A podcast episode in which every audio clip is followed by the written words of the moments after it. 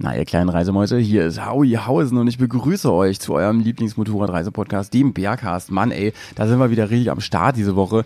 Es heißt mal wieder Offroad Rookies und Sabine und ich reden über kleine Startschwierigkeiten, Rückschläge, aber vor allem auch Glücksgefühle und große Erfolge beim Lernen des Motorrad-Gemüsefahrens. So, ähm, Sabine war vier Tage lang im Enduro-Park, ist dort, äh, hat da Kurse besucht, ist freigefahren, hat Motorräder ausprobiert und gerade letzteres war ausschlaggebend und ist so ein bisschen der Kern der Folge heute. Es geht um die richtige Motorradwahl, aber auch um es sich um, um das sich eingestehen, dass man vielleicht ähm, bisher nur glaubte, man fährt das optimale Motorrad für einen. Und ähm, dann auch mutig zu sein, zu sagen, ich, ich muss da vielleicht doch nochmal nachjustieren, weil es eine bessere Lösung für mich individuell und persönlich gibt. Darum geht's heute. Schreibt uns gerne oder schickt uns einen Audiokommentar, wie ihr dazu steht. Habt ihr ähnliche Erfahrungen gemacht oder ähm, habt ihr das große Glück gehabt und seid wirklich mit eurem ersten Motorrad immer noch verheiratet, auch im Gemüse?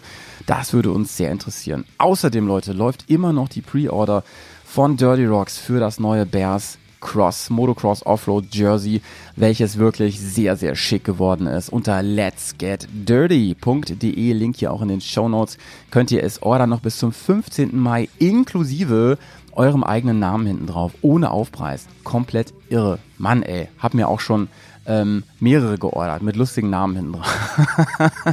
ihr müsst natürlich nicht euren echten Namen nehmen, das könnt ihr selber natürlich bestimmen.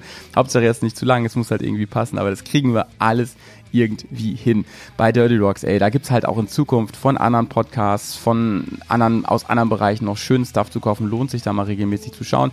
Jetzt gehen wir in die neue Folge Bergcast. Ich wünsche euch richtig viel Laune, ähm, während ihr euch äh, das Teil in die Ohren massiert und ich gebe jetzt ab an mich selber. Cool. Ich mache bestimmt einen tollen Job. Bis gleich. Tschüss. Abenteuer, Reise, Motorrad, Offroad,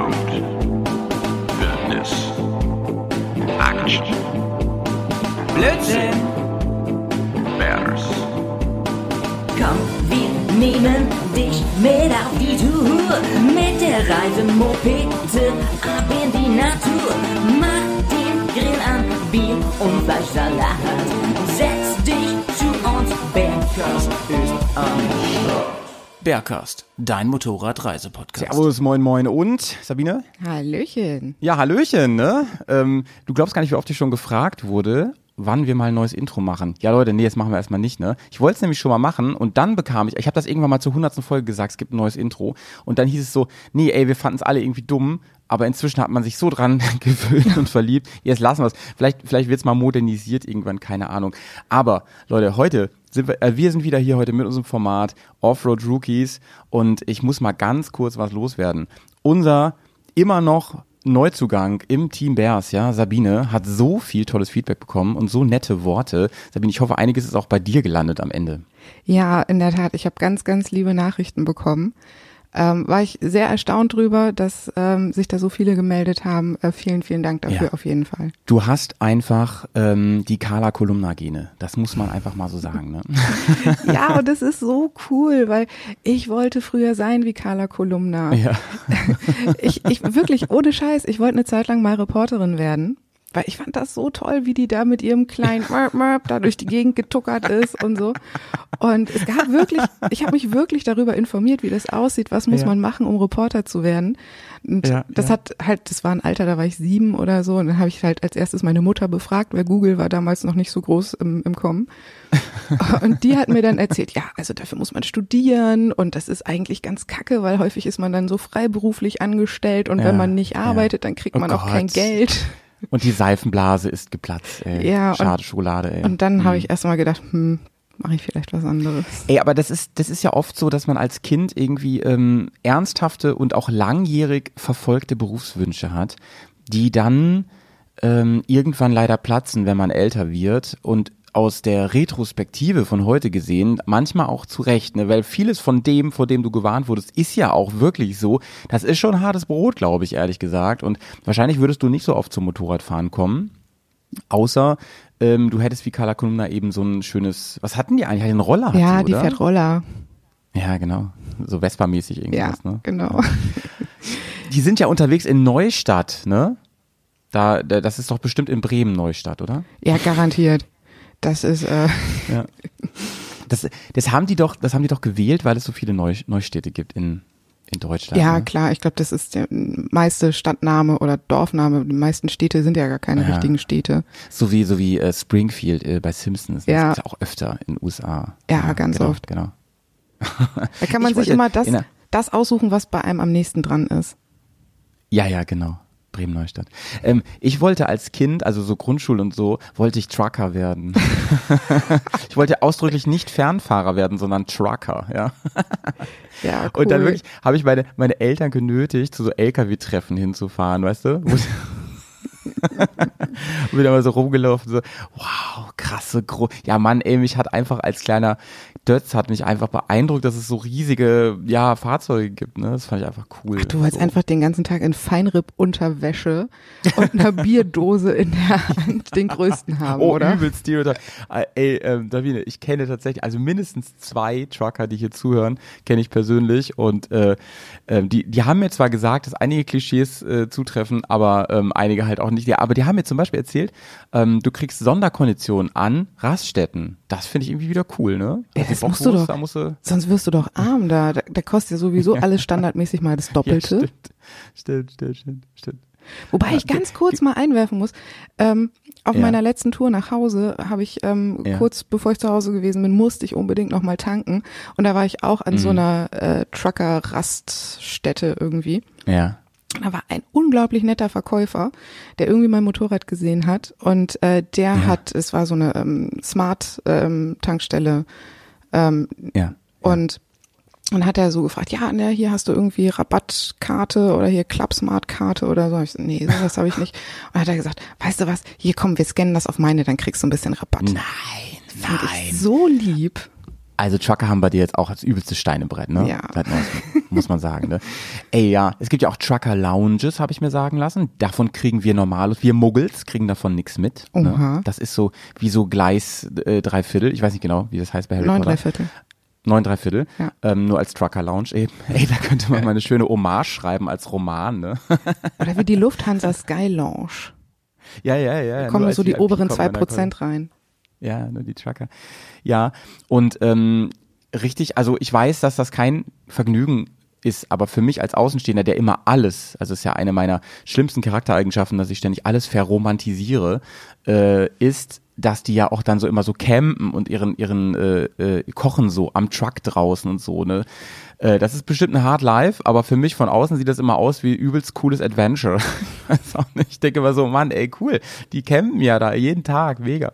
Naja, gut. Ähm, Sabine, bevor wir uns hier um Tod und äh, Teufel reden, Lass uns doch mal ähm, über Motorrä Motorräder reden und über Motorradreisen, denn es hat sich so viel getan Oh, in den, ja. seit dem letzten Poddy. Gerade bei dir hat sich so viel getan. Zunächst mal haben wir beide beschlossen, dass wir ähm, ein kleines Türchen machen ins Gemüse zusammen. Ne? Das haben wir getan. Das haben wir getan. Ey, wir haben uns hier ähm, auf einen unserer ähm, Playgrounds hier in der Nähe. Also Sabine, wer das nicht weiß, Sabine wohnt gar nicht weit weg von mir. Die wohnt, ähm, ich we- weiß ich nicht, eine halbe Stunde, 20, 30 Minuten wohnst du Ja. weg ungefähr von mir. Ne? Und ähm, wir, ich, ich kenne ja so einige schöne Gebiete, wo man hier fahren darf, die ja wirklich auch ähm, alles bieten können. Also von Tiefsand bis Hoch- äh, und Runterfahrten bis, äh, ich weiß nicht was. Und Hoch- und Und Runterfahrten im Tiefsand. Ja, genau. Und auch das, und da sind wir hin. Und da sind wir ja, so den, den, den Vormittag, Mittag über sind wir da rumgeheizt. Und ähm, du hast erst Erfahrung im, im Sand gemacht, darüber reden wir gleich, aber du hast vor allem, konnte ich dir einmal zeigen, ähm, war, ich wollte, also ich habe mir überlegt, ich als sehr erfahrener Offroad-Fahrer bringe dir die wichtigste Lektion mit, fahr niemals alleine ins Gelände. Nein, die Wahrheit ist, Leute, ich habe mich echt verkalkuliert und mein Motorrad lag einfach komplett auf dem Korb und das am Abgrund. Aber da ist ein sehr, sehr schönes Bild entstanden. Also, Ja, muss man sagen, ey, muss man sagen. Ja, das hast du gemacht. ja. Ähm, genau, also um das vorwegzunehmen, ähm, wir wollten ein paar Promoshots machen für Dirty Rocks tatsächlich, für dieses Jersey, was wir jetzt äh, verzocken gerade. Und äh, du warst so lieb und hast gesagt, kein Problem, mache ich. Ich stelle mich hier mal hin, mache ein paar schöne Bilder. Und ich dachte mir, ja, hm, das wäre schon cool aus der Situation, aber da muss ich hier so äh, da oben auf dem Kamm um die Kurve und dies, das und so. Und ähm, irgendwo habe ich mich da in dieser fetten Wurzel verhakt. Und dann äh, ähm, bin ich da weggerutscht und bin echt den Abhang Ja. runter und dachte, mein Motorrad kommt, also es war wirklich also ein Abhang, es war wirklich, also Das waren bestimmt Ahnung, fünf, wie viel fünf, Grad das sechs waren. Meter, fünf. Ja. Es waren schon ein paar Meter und es war vor allem Ja. sehr, sehr steil. Und ich bin da runtergeflutscht, ähm, habe mich da auch äh, ziemlich gemault und so. Mir ist nichts passiert. Aber ich dachte, mein Motorrad kommt hinterher, weil es ja schon komplett äh, umgeworfen wurde und auf dem. Kopf lag am Abhang. Und ähm, da bin ich ganz schnell an die Seite schon, so quasi im, im Flug. Ich bin so also an der, an der Wand lang gekratzt, habe mich da schon so nach rechts gekratzt, damit das bloß nicht auf mich drauf fällt. Das wäre ja wirklich uncool, sag ich mal. Und ähm, dann war ich unten, hat dann, wie es so ist, ne, man guckt erstmal, ist alles noch dran, ne, fühlt sich alles normal an, so kann man alles bewegen. Ja, mir ging's wirklich gut, kein Problem. Wir hatten auch beide feinste Schutzausrüstung an. Ähm, und ich guckte mich um und dann natürlich die nächste, der nächste Gedanke, äh, wie, wie groß Hm. der Schaden von meinem Motorrad, was gerade mehrere Meter runtergefallen ist. Und ähm, dann dachte ich mir, der muss sehr groß sein, denn ich habe nichts gesehen und ich, das ist in alle Teile, in, in Einzelteile zerfetzt. Äh, nee, ist es nicht. Ich guck hoch und dann liegt das wirklich wie in so einem Film, weißt du, wo so, wo so Autos auch immer so genau ja, an der es Kante so, so ein bisschen stehen. so ne? nach Und man unten so, wippt. ja, genau. Also es ist jetzt nicht übertrieben, Leute. Es war wirklich, also ähm, und ich hätte das da alleine nicht Nee, wegbekommen. Wirklich. Also ich weiß nicht, das, ich, ich überlege ja auch immer so, was würdest du machen, wenn es sein muss, wenn es jetzt auf Tour wäre und du bist wirklich alleine. hättest Was den- hättest du du, hättest gemacht? es gibt meistens irgendwelche. müssen. Ich glaube ja. Ich glaube, das wäre die einzige Möglichkeit. Und Ja. dann wirklich hoffen. Und dann hoffen, dass, dass, dass es noch fährt. Ähm, aber war ich natürlich nicht und ihr solltet es natürlich auch nie tun. Hier unser erster Rookie-Tipp heute, ähm, der, der eigentlich auch ähm, ganz offensichtlich ist. Und Sabine und ich haben uns den Wolf da abgearbeitet. Wir waren wirklich am Schwitzen, dass wir dieses Motorrad geborgen haben an der Stelle. Aber wir haben es geschafft. Das war ein Ja. cooles Teamwork, ne, muss man sagen. Und wir haben die Kraft des Motorrads auch immer wieder nutzen müssen, weil selbst zu zweit wird es, das war so ungünstig. Ich weiß gar nicht, ähm, ihr könnt mal bei Instagram gucken, da kann man das ein bisschen erkennen. Da habe ich ein Foto hochgeladen, wie es da wirklich am Abhang lag. Ähm, aber man kann es auf Fotos ja nie so genau einschätzen. Dazu kommen wir auch gleich bei deiner feinen Auffahrt übrigens nochmal zu dem Thema Foto Ja. und Realität. Ähm, es war, es gab dann ein paar brenzlige Momente, wo ich mir wirklich noch eine dritte Person gewünscht hätte. Also am besten noch, noch zwei, drei Jungs, äh, die da mit anpacken oder noch eine Frau.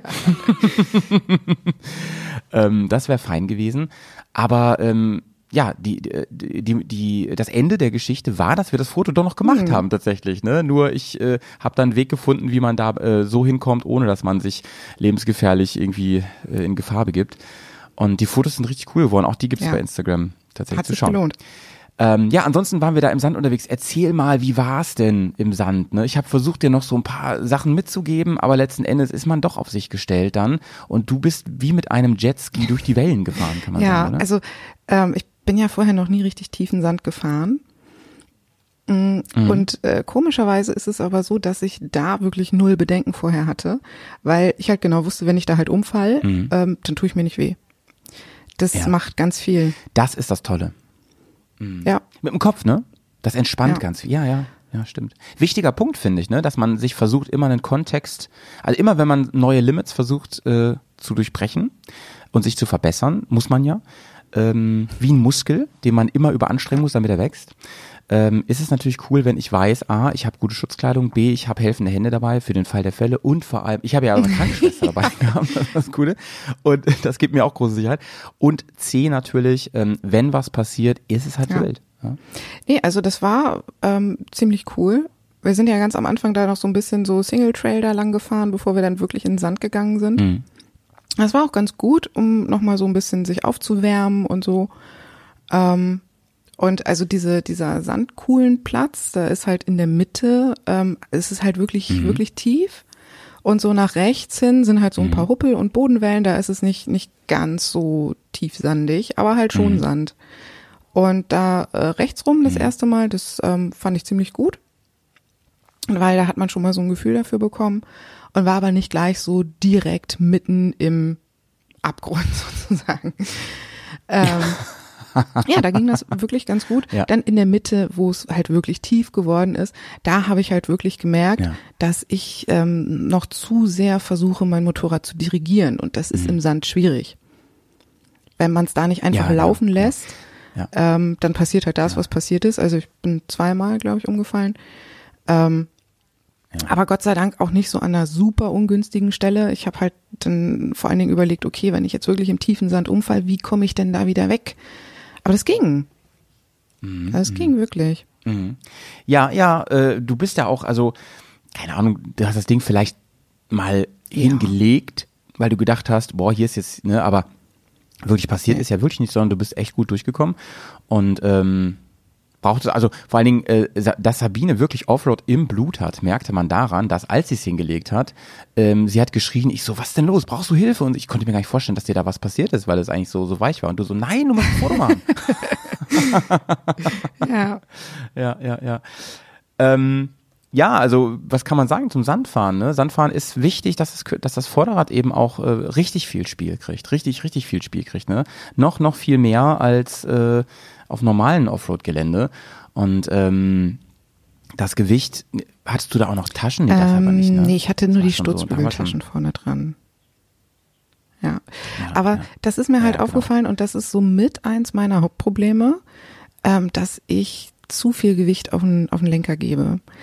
Das hat zwei Gründe. Mhm. Grund Nummer eins ist, dass ähm, eigentlich die, die Stehposition auf der Teneré für mich ein bisschen ungünstig ist, weil Mhm. eigentlich genau da, wo ich mit den Knien einen Tankschluss herstellen könnte, oder also einen Knieschluss am Tank, Mhm, mhm. ähm, da müsste eigentlich die Sitzbank höher sein. Weil da hört die Sitzbank einfach auf und dann habe ich da Mhm. keine Fläche, an der ich mich festhalten kann. Und somit kippe ich Ja, immer zu verstehe weit ich. nach vorne und habe immer ein bisschen zu viel Gewicht auf dem Lenker. Das ist Punkt Nummer eins. Und Punkt Nummer Mhm, zwei ist, dass ich mich, sobald es um, um ein bisschen höhere Geschwindigkeiten geht, so alles so bis 15 kmh ist das okay, ähm, muss ich eigentlich in den zweiten Gang schalten, weil es sonst zu ruppelig wird. Mhm, mhm. Und ähm, das heißt aber, dass ich dann die ganze Zeit hoch und runter schalten muss. Und ansonsten wippe ich halt die ganze Zeit so hin und her bei, bei Gas geben und Gas wegnehmen. Mhm. Ähm, und das ist etwas, was ähm, mich zunehmend massiv stört. Ähm, jemand, der das gut kann, für den ist es vielleicht nicht so wild. Für mich ist das im Moment ein ganz, ganz großes Thema. Also meine Erfahrung ist halt auch, dass wenn du, gerade wenn, wenn es tiefer oder sehr feiner oder eben beides äh, Sand ist, ähm, dass hier wirklich auch Gas einfach sehr, sehr wichtig, also das Drehmoment und, und, und äh, ähm, die Drehzahl und dass das alles sehr, sehr wichtig ist, dass man ständig ähm, am Gas hängt. Eigentlich, äh, sonst bin ich da ja nicht so nicht so der, ähm, sonst, denk, sonst sage ich ja immer, Leute, ähm, in der Ruhe liegt die Kraft so, ne, schön langsam technisch fahren, aber im Sand, da hilft man, da gräbt man sich halt echt schnell ein sonst, ne? Da muss man wirklich schauen. Und ähm, viel, viel ähm, mit Gas und Kupplung spielen. Und wenn du sagst, das mit der Position ne, und dann so mit dem, mit, den Gang, mit, dem, mit dem Gängen und so weiter, die ich da bräuchte, dass das nicht 100% zu dir passt, dann gibt's jetzt welche, die würden sagen, ja, da muss man da halt äh, sich dran gewöhnen. Aber ich bin der Meinung, na ja, also da gibt es schon große Unterschiede und da gibt's Motorräder, wo ich auch immer finde, die machen es mir persönlich sehr, sehr schwer. Obwohl andere damit sehr, sehr gut umgehen können. Also bin ich komplett bei dir. Das ist ja auch heute so ein bisschen unser Thema, ne? die richtige Motorradwahl. Aber zunächst mal möchte ich noch eine Sache erzählen. Wir haben nämlich Auffahrten geübt, wir beiden, und ähm, sind eine wirklich heftige Sandauffahrt hochgeballert. Und ähm, haben da wirklich auch vorher noch ein bisschen Theorie besprochen und so weiter, wie läuft und so weiter und wieder Gas besprochen, Körperposition und so. Und ähm, was ich so toll fand, war, dass du gesagt, dass du dann gesagt hast, ja, machen wir jetzt mal. Machen wir jetzt mal einfach, ne? Und ähm, hast du halt auch echt gerockt. Beim ersten Mal ist sie da hochgeknallt, hat das ähm, alles umgesetzt und so weiter. Und es wurde natürlich, das hat einfach auch mit Routine zu tun, es wurde Ja. natürlich hakelig unterwegs. Ne? Und da hast du wunder, wund, wunderbar instinktiv einfach reagiert drauf und äh, die gute Yamaha ähm, oben auf, auf das Plateau bewegt. Ähm, das hat mich wirklich sehr beeindruckt. Wie hat es sich Ähm, angefühlt? Also Sabine? klar, ich war ein bisschen nervös, weil also das ist ja halt schon ein Berg. Also das ist jetzt nicht nur ein kleiner Hügel. Ähm, ich war ein bisschen Mhm. enttäuscht, als ich das Video danach gesehen habe, weil ich habe mich, ich Ja, hab mich eben, gefühlt eben, wie eben. der Bergbezwinger.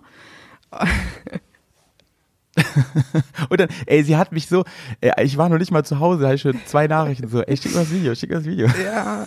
Ich will das noch mal Ähm, sehen. ich bin einmal relativ weit unten, äh, einmal sehr ins Schlingern gekommen. Ich weiß äh, jetzt im Nachhinein auch äh, sofort, woran es gelegen hat, weil ich den Berg nicht gerade angefahren bin, sondern ein bisschen im Winkel. Mhm. Das war ein bisschen, Ja, ja. ähm, ja, im Nachhinein Ja, ist ja. man immer schlauer. Ja, Ja, da hast du es ja selbst ein bisschen schwer ähm, gemacht. aber ne? hey, es, Mhm. ne, es ist halt, äh, ich, ich habe mich gefordert. so. ähm, und da ist mir halt wirklich äh, das Hinterrad äh, ausgebrochen. Ähm, Und ich habe ich hab Ja. gedacht, ich lieg jetzt. Aber habe ich nicht. Ähm, Ja, ich ja. kann dir gar nicht genau sagen, warum, wieso, weshalb. Äh, was ich jetzt genau gemacht habe, damit es nicht passiert. Äh, vermutlich hat es was mit äh, Balance und Ausgleichen zu tun. ähm, und äh, bin nicht vom Gas gegangen. Ja. Ähm, und bin dann nach Ja. diesem Schlenker, der übrigens auch in dem Video nicht so unglaublich spektakulär aussieht, ähm, äh, bin Ja, ich den Berg äh, hochgefahren. Und ähm, eigentlich ähm, bin ich auch immer viel lieber Berg hochgefahren als Berg runter. Ähm, zu dem Zeitpunkt war das auf jeden Fall noch so. Mhm. Ähm, und das hat einfach super funktioniert. Ich war da oben und habe gedacht, yes, geil. Ist gar nicht so schwer.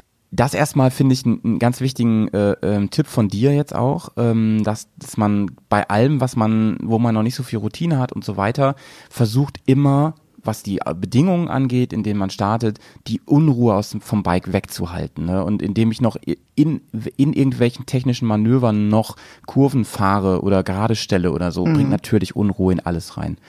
Ich habe einen riesen Freude. Also Fahrwerk ist übrigens im Sand echt noch wichtiger als, als in, in vielen anderen Situationen. Also ein straffes Fahrwerk, was, was gutes Feedback gibt und was, was man gut drücken kann, das bringt richtig, richtig viel. Und ähm, ich glaube, wenn wir das nächste Mal da unterwegs sind, dann wirst du da easy peasy hochfahren. Ja, schauen wir mal mit welchem Motorrad dann, ne? Schauen wir mal mit welchem Motorrad, denn da hat sich ganz viel getan. Wir waren, äh, du warst letztes Wochenende nämlich unterwegs, hast ein langes Wochenende gemacht und hast dir nämlich Oh, ein sehr, sehr langes Wochenende, ja. hast dir nämlich überlegt, äh, dein äh, Jahr 2022 soll ja geprägt sein durch ganz, ganz viel Gemüsefahren und hast dir überlegt, warum denn nicht jetzt schon im Frühjahr ähm, das Ganze nochmal zu unterfüttern mit einem ausgedehnten äh, Kurs, den du besuchst und, und das Ganze ergänzt durch Anwendung, ganz viel Anwendung einfach. Ähm, teilweise mit Feedback und, und so weiter und in der Gruppe, wo man sich viel nochmal abgucken kann oder auch Feedback holen kann. Ähm, was hast du dir vorgenommen? Ja, ähm, ich habe gesagt, ich äh, starte mal ganz klassisch mit einem Einsteigertraining. Weil, ähm, also ich hatte ja zwar schon mal einmal so ein, so ein Mini-Schnupper-Einsteigertraining, aber das war ja noch sehr, sehr low sozusagen. Und Ja. dann habe ich gesagt, Mensch, ich will jetzt von Anfang an, ich will das ja richtig machen. Ich will nicht einfach irgendwie da durchkommen, sondern für mich persönlich ist es halt wichtig, dass wenn ich etwas anfange, dann will ich das halt auch irgendwie richtig machen und will mir von Anfang an die, die richtigen Basics aneignen. Weil ich glaube, wenn man sich einmal da irgendwie was falsch einprogrammiert, Ja. ist es ganz, ganz schwierig, das wieder rauszubekommen. Mhm, mhm. Ähm, und deswegen habe ich gesagt, na, ich starte jetzt erstmal klassisch mit einem Einsteigertraining. Dann, also das war am Freitag, dann am Samstag ähm, kontrolliertes, beziehungsweise wie es jetzt äh, bei uns geschimpft wird, unkontrolliertes Fahren. Je nachdem, ne? genau. Ja. Äh, und dann, äh, also um da halt zu festigen, was ich im Einsteigertraining gelernt habe und dann äh, darauf aufzubauen und äh, Sonntag ein fortgeschrittenen Training zu machen. Ja. Das war der ursprüngliche Plan. Und äh, wie man an der Formulierung vielleicht schon hört, äh, hat das nicht ganz so stattgefunden. Ja, Äh, das hatte ich schon vor etwas längerer Zeit gebucht. ja. Und ähm, ich habe dann, das war vielleicht der größte Fehler an dem ganzen Wochenende, ähm, vor einer Woche, ich glaube vor einer Woche ungefähr, ähm, entschieden, Mensch, ich will mal eine große GS fahren. Oh, Ich will einfach mal wissen, wie sich das anfühlt. alle reden sie immer davon, ne? Da ist, Mhm. mal gucken, ob da auch wirklich was dran ist. Lass uns das mal wirklich ein, eins nach dem anderen angehen. Also ich fand, was du am Anfang gesagt hast, ähm, da das entspricht also genau auch meiner Erfahrung, ähm, die ich auch leidvoll erfahren habe. Ich habe nämlich eben die, diesen, äh, diese Idee, diesen Tipp von dir nicht befolgt, leider.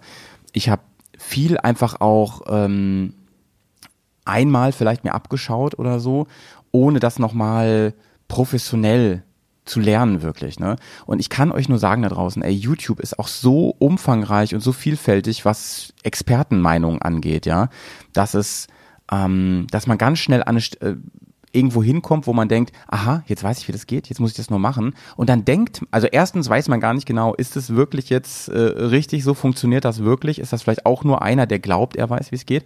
Und das andere ist, ähm, dann glaube ich manchmal, ich setze das genauso um, aber es ist gar nicht so. Also ich habe mir auch so einige Fehler über die Jahre, haben sich bei mir so eingeschliffen und ähm, die ist es so schwer, das ist ja wie überall, die wieder rauszukriegen. Ne? Das ist so tief einprogrammiert da manchmal.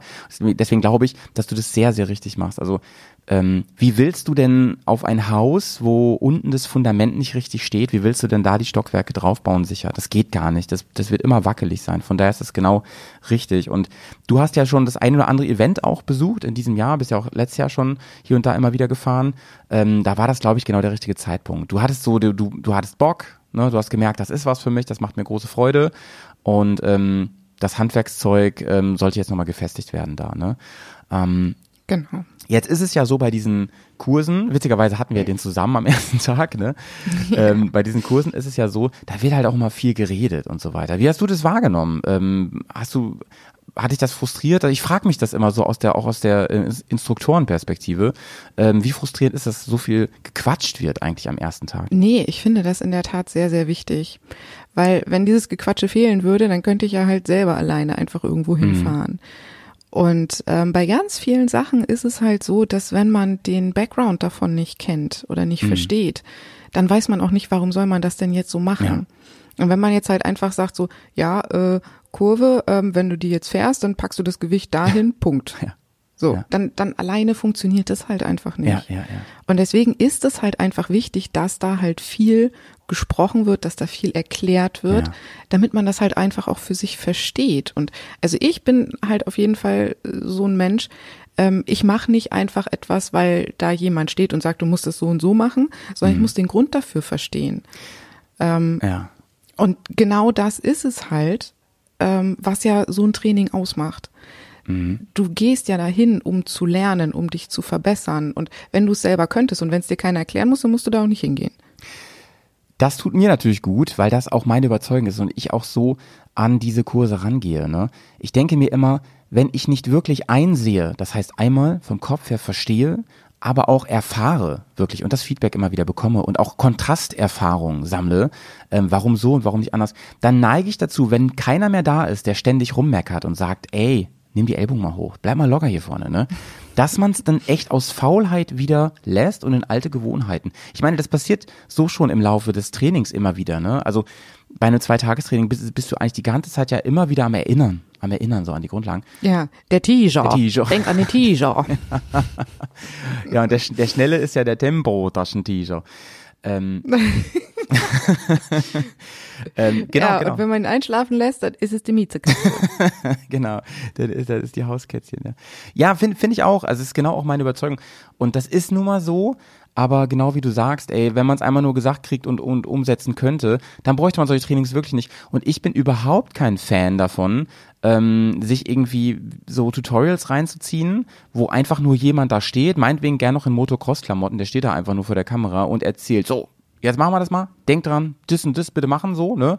Und dann fahren wir los, ne? Und dann siehst du ihn noch so schön rauspesen aus dem Bild, ne? Und dann so, und so läuft's. Ich habe das in der Tat versucht. Ja. Ähm, ich habe ähm, mir in den letzten Wochen ähm, bei YouTube diverseste verschiedene Tutorials rausgesucht und angeguckt. Ähm, habe die teilweise nach fünf Minuten wieder ausgestellt, weil ich festgestellt habe, okay, ob der da jetzt was erzählt oder nicht, das, das bringt mir persönlich überhaupt nichts. Ja, ja. Ähm, so ein paar Sachen ähm, waren ganz gut, Mhm. wo ich halt einfach so nochmal so ein so ein so ein Denkanstoß bekommen habe und ähm, Mhm. aber das ist ja kein Training und wenn das ein Training wäre, dann müsste man nicht so viel Geld dafür ausgeben ähm, und äh, da so weit hinfahren und so weiter. Also das ist halt einfach nicht miteinander vergleichbar. Ja, also ich glaube inzwischen, dass diese ähm, Sachen, die man im Internet findet, insbesondere eben die Videos, dass die, oder Podcasts auch, ne? Wir haben ja hier bei Patreon auch Le Technik, ne? Äh, Dass solche Sachen eher dazu dienen, Sachen sich wieder in Erinnerung zu rufen. Dass es dafür besser ist. und zur Unterstützung. Genau, zur Unterstützung. ja. Ähm, und was halt wirklich einfach absolut fehlt bei solchen Videos, ist ja das Feedback. Mhm. Genau, genau. Du siehst dich selber ja nicht auf dem Motorrad. Und selbst wenn du dir eine Kamera dahin stellst und dir das danach anguckst, ne, jemand, der da Ahnung von hat, der sieht auf den Mhm. ersten Blick, ja, ne, Fuß muss ein bisschen weiter nach vorne, Knie, Knie weiter nach Mhm. vorne, Arsch weiter nach rechts und so weiter. Das siehst du ja selber nicht. Äh, ja, bin ich komplett deiner Meinung. Also meine Erfahrung jetzt auch ähm, aus dieser Instruktorenrolle, die ich ja seit seit neuestem auch erst habe, ist, ähm, ich musste auch mein Auge da total schulen, weil es einfach was anderes ist. Ich spüre, ob ich meine Finger auf der Kupplung habe. Klar spüre ich das, das habe ich so einprogrammiert. Aber sehe ich das sofort bei anderen, ey, richtig erfahrene Instruktoren, die sehen das an der Kettenspannung, ob du die Finger an der Kupplung hast, ne? Das ist wirklich krass. Das ist richtig krass. Ja. Finde ich sehr beeindruckend auch. Und ähm, sowas ist durch nichts zu ersetzen, finde ich auch. Und jetzt, ne, wenn du jetzt unterwegs bist und guckst dir ab und zu, äh, keine Ahnung, irgendwie vom Schlafen gehen mal aus, aus, aus Just for Fun, guckst dir mal wieder sowas an, dann äh, und, und du prügelst dir das immer wieder ein als Erinnerung und als Unterstützung, dann ist es super, finde ich auch, ne? Dann ist das super. Ja. Ähm, würdest du denn sagen, also ich kann es ja auch sagen, weil ich dich ja die ganze Zeit auch vor Augen gehabt habe, ne? Aber du hast eine ähm, am ersten Tag so von der Lernkurve, wie würdest du das einschätzen bei dir? Also der erste Tag war einfach Bombe. Ja. Das war wirklich, also ich habe mich so wohl gefühlt und es hat eigentlich alles ähm, auf, auf den ersten Anhieb geklappt. Das Einzige, was am Ja. Anfang noch so ein bisschen hakelig war, waren halt wirklich so die engen Kurven, Ja. weil ich halt am Anfang echt äh, Bedenken hatte, mich so weit rauszulehnen. Mhm. Und dann haben die anderen halt alle so nach und nach Pause gemacht und ich habe da weiter meine Kreise Sabine gezogen. hörte einfach nicht auf. Man musste sie wirklich zwingen, mal einen Schluck zu trinken zwischendurch, damit die da nicht äh, dehydriert. Ja, weißt du, was ich so toll fand von außen? Das war echt für mich so ein Gänsehautmoment in dem äh, an der Stelle. Ähm, man hat dir so krass angemerkt, diesen Klickmoment. Das war gar kein fließender Übergang, sondern es hat wirklich so, als wäre so ein Groschen gefallen und dann fuhrst du wirklich und das fand ich sehr beeindruckend, wie du da wirklich ähm, und das habe ich damals eben nicht so mitbekommen. Dieses, mir hat das keiner so genau gezeigt und mir dann so krass immer Feedback gegeben. Ich habe gedacht, ich mache das richtig und ich habe gemerkt, ey, ich feiere um die Kurve. Aber das hat nichts mit wirklichem technischen Motocross, äh, Quatsch, Motocross Offroad fahren zu tun und es hat vor allem nichts mit einer Sicherheit und Kontrolle zu tun, die mich für auf alle Situationen vorbereitet. Und das war wirklich beeindruckend. Ähm, du, du standst unglaublich gut auf dem Motorrad, du hast dich da toll drauf bewegt und ähm, ich habe dir das immer wieder gesagt. Ich glaube, am Anfang hast du noch so gedacht, ja, ja, du kleiner Motivator und so, ne? Aber dann haben andere das auch bestätigt und, und selbst die auch, auch, auch so aus, aus, den, aus den anderen Gruppen haben gesagt, ey, wow, krass, krass, wie die das macht, so, super. Ähm, und dann hast du, glaube ich, auch immer mehr so ein Grinsen von Visierende zu Visierende gekriegt, ne? Und das hat mich auch natürlich sehr, sehr, Ja. sehr ähm, gefreut irgendwie auch, ja. Mhm. An der Stelle. Ja. Ja, das war halt, das war so ein richtig schöner Moment. Ne?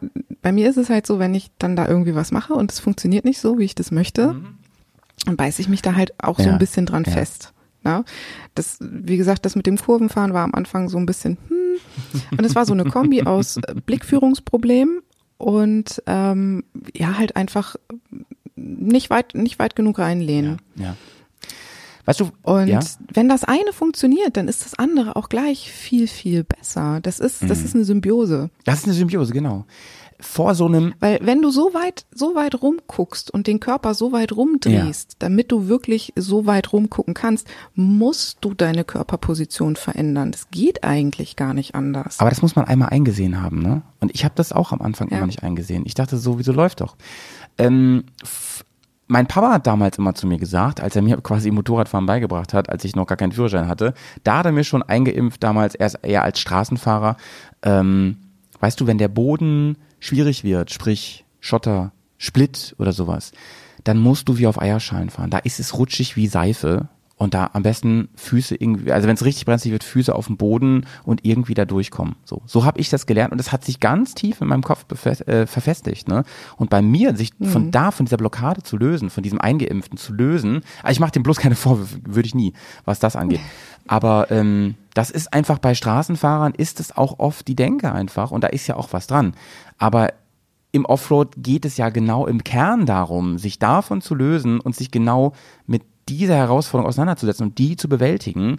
Und das muss man, glaube ich, erstmal hinkriegen. Ne? Was du auch sagst, dieses sich rauslehnen, das klingt ja erstmal nach etwas, also den Lenker einschlagen und sich herauslehnen aus dem Motorrad, das klingt ja nach etwas, was man auf gar keinen Fall tun sollte, wenn der Untergrund nicht fest ist. So, ne? ja. Ja. Und da macht es halt irgendwann einen Klick.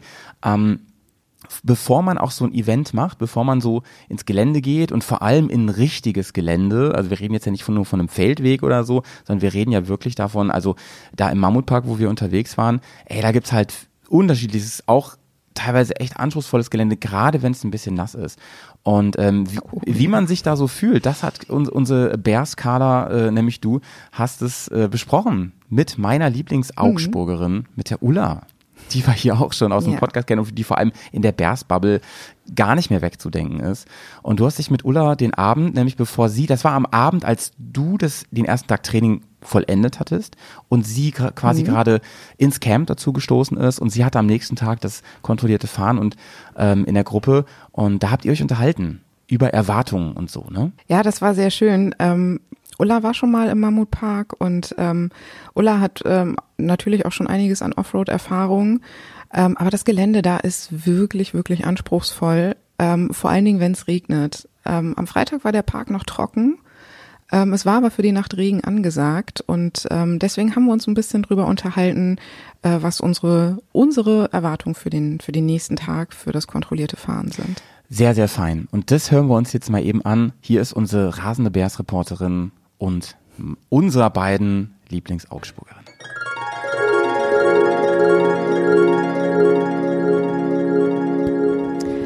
Hallo meine lieben Bären. Ich bin hier gerade im Mammutpark. Es ist 22.15 Uhr. Ähm, das ein oder andere Kaltgetränk äh, habe ich schon vernichtet und zwar mit Ulla, die gerade neben mir sitzt und mit der ich morgen äh, das kontrollierte beziehungsweise unkontrollierte Fahren äh, erfahren werde.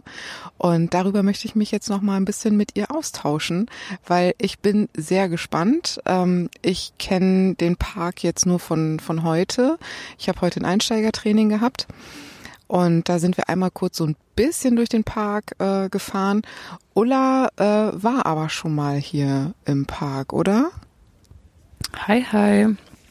Ja, wir waren letzten September schon mal für ein Anfängertraining und sind am, also ein Zweitagestraining, sind am zweiten Tag auch über den Berg drüber gefahren in das, das legendäre Offro- Offroad-Gelände des Mountparks und durften dort eine Schlammerfahrung nach dem anderen machen. Es war sehr spannend. Heute ist es aber noch relativ trocken, deswegen bin ich gespannt, wie das morgen sein wird. Wenn die Wege mal trocken sind und nicht rutschig und matschig und das Moped danach nicht aussieht wie nach einer Schlammpackung. Deswegen, ich freue mich sehr. Ja, ich bin auch echt gespannt. Also ich habe die letzten Male die, die Mopeds äh, gesehen, wie die danach so ausgesehen haben, wenn die aus dem Park wiedergekommen sind. Da gab es eine gelbe GS, äh, die irgendwann mal gelb gewesen ist. Und nachdem sie aus dem Park wiedergekommen ist, war sie so braun-rot befarben. Ähm, es hat in letzter Zeit wirklich wenig geregnet und der Park ist wirklich sehr trocken. Und ähm, aber das hat dann ja also den ein oder anderen Vorteil oder halt auch Nachteil, auch wenn es halt weniger nass ist, dann ist es halt mehr staubig oder halt vielleicht auch sandiger. Ähm, freust du dich auf Sand? Sand und ich sind absolute Todfeinde. Wir können gar nicht. Nach 20 Metern liege ich. Aber da würde ich mich jetzt auch gar nicht so sehr drüber aufregen, denn gefallen bin ich schon öfter und das gehört definitiv dazu. Frei nach Howie zitiert, Bodenkontakt herstellen ist das Wichtigste. Und das sehe ich ganz genauso. Deswegen, ich habe neue Sturzbügel dran, die dürfen gerne die ersten Kratzer morgen, morgen einfahren und ja, ich Die- bin gespannt. Die Sturzbügel habe ich gesehen. Man könnte, glaube ich, ein Sixpack zwischen die Sturzbügel und das Moped bekommen, oder? Ja, oder nachdem ja morgen noch ein paar andere aus der Bubble kommen, vielleicht fangen wir noch die eine oder andere Kuh damit ein. Das wäre was. Dann haben wir auf jeden Fall das Mittagessen gesichert. Das Feuer brennt auf jeden Fall schon, also heute Abend. Aber das machen wir morgen Abend nochmal. Dann äh, verhungern wir wenigstens abends am Lagerfeuer nicht. Das klingt nach einem vernünftigen Plan. Sobald, solange der Nick, glaube ich, noch seine Baguettes mitbringt, können wir sogar richtige Burger draus machen. Das ist ein guter Plan, stimmt. Wehe, der bringt morgen kein Baguette mit. Ähm, hat er versprochen, frisch gebacken, selbstgemacht im Pizzaofen. Das äh, wäre ein Plan. Jetzt müssen wir ihn nur noch dazu bringen, dass er auch so lange bleibt. Ansonsten das halten wir schon frisch und die Fälle legen wir uns abends ins Zelt, glaube ich. Da haben wir auf jeden Fall einen Plan. Morgen sprechen wir auf jeden Fall nochmal. Äh, gucken, ob wir Bodenkontakt herstellen konnten. Ich muss unbedingt üben, meine Tenerie aufzuheben. ich habe heute in der Tat beim Anfängertraining ähm, bin ich nicht mein Bettmobil gefahren, sondern eine GS. äh, die große, die 1250er. Ähm, das Problem war, ich bin leider nicht hingefallen, dass ich nicht üben konnte, sie aufzuheben. Also haben wir sie am Ende einfach mit Absicht nochmal auf die Seite geschmissen. Und das geht leider erstaunlich ziemlich gut. Und erfahrungsgemäß ähm, mit der mit der Tenere bin ich schon ein paar Mal gefallen, ist es irgendwie echt schwieriger, ne? Weil ich meine, die GS hat den Boxer, wenn die da drauf liegt, hast du den Hälfte, äh, die Hälfte des des Weges ja gespart. Also da musst du mir morgen vermutlich äh, das ein oder andere Mal helfen. Ist gar kein Problem. Aber kannst du noch was zum Vergleich sagen? Tenere und die GS? Das würde mich ja schon auch so interessieren. Oh, das ist ein ganz gemeines Thema. Ja, hau raus. Ich habe mir für das Anfängertraining, was ich heute hatte, ähm, eine 250er GS gemietet. Einfach weil ich mal wissen wollte, wie das ist, die zu fahren. Und jedem, dem ich im Vorfeld das erzählt habe, hat gesagt, oh, das wird teuer. Und es ist halt leider wirklich einfach so, dass ich das Moped ziemlich geil finde. Das ist halt wirklich einfach, die fräst sich wie ein Traktor. Gregor. Ja. Die fräst sich da halt einfach ihren Weg durch alles und egal ob Matsch, Schlamm, Wasser, Sand, Schotter, Kies, das ist total egal. Die tuckert da einfach lang. Die ist so gutmütig. Die, die tuckert da im ersten Gang mit ihren 15, 12 kmh durch die Gegend. Du musst nicht mal am Gas ziehen. Du musst die Kupplung nicht ziehen. Die macht das quasi irgendwie von alleine. Ähm, es ist leider ein ziemlich, ziemlich geiles Motorrad. Und jetzt ist halt die Krux, ich muss halt das, was ich gestern auf dem Dickschiff halt irgendwie gelernt habe, muss ich morgen auf die, auf die Tenere umlegen. Und klar, ich liebe mein Bettmobil, ohne Frage. Aber die GS, die ist halt schon ziemlich geil. Und jetzt muss ich mir sehr, sehr, sehr gut überlegen, wie es weitergeht. Ja, ich würde jetzt morgen einfach mal gucken, wie du mit der Tenere zusammen, zusammen morgen fährst und wie gut du das auch anwenden kannst, was du heute auf der GS gelernt hast. Und vielleicht lässt sich das ja viel, viel besser auf die Tenere übertragen, weil ich finde schon, dass je kleiner und leichter die Mopeds sind, desto leichter lassen die sich auch im Gelände einfach auch manövrieren. Also klar, die GS fräst sich da irgendwie durch, aber wenn du halt irgendwelche ekligen Schlammpassagen oder sowas hast und dir das Moped halt auskommt, ich glaube, es ist schon angenehmer, wenn du halt was hast, was ein Stück weit leichter ist und was du im Notfall halt wirklich auch alleine wieder hoch auf, auf die Beine wieder kriegst. Da bin ich sehr gespannt, was ich da morgen äh, umsetzen kann. Ich äh, war vorhin noch mal eben kurz mit der Tenere ähm, an der Tankstelle. Hab da halt schon so ein bisschen so versucht, so zum Beispiel halt wirklich so dieses krass enge Kurven fahren und dann halt so wirklich mit dem Arsch raus und nicht so dieses so nur so ein bisschen. Beim Boxer damals oder damals, ne, heute, haben sie halt gesagt, du stehst halt erst dann richtig, wenn du das Knie auf dem Boxer liegen hast. Dann stehst du richtig. Das habe ich bei der Tenere halt nicht, ne? Dann da habe ich die nicht die Vergleichsmöglichkeit, weil da ist halt einfach kein Boxer dran. Ja, aber du besorgst dir die Billo-Stutzbügel und dann hast du einen Billo-Boxer für Geringverdiener nämlich angebaut, so wie ich. Genau das habe ich äh, vorhin mit Andi besprochen. Ich klebe mir da einfach so ein Sixpack dran und dann habe ich einen Zwölfzylinder, sechs auf jeder Seite. Ja, ich sag's dir, da gucken dir die Herren aber hinterher dann. Ja, nicht mir, sondern dem Bier. Ja, das ist dann Auslegungssache. Aber das finde ich ist ein guter Plan. Äh, wir werden jetzt noch das ein oder andere äh, Kaltgetränk am Lagerfeuer vernichten. Da gehen wir jetzt auch ganz flott mal wieder hin, weil mir wird so langsam ein bisschen kalt. Und dann würde ich sagen, sprechen wir uns morgen nach dem Training nochmal, wie es denn dann schlussendlich wirklich gewesen ist. Klingt nach einem fantastischen Plan. Das finde ich auch und dem habe ich nichts hinzuzufügen.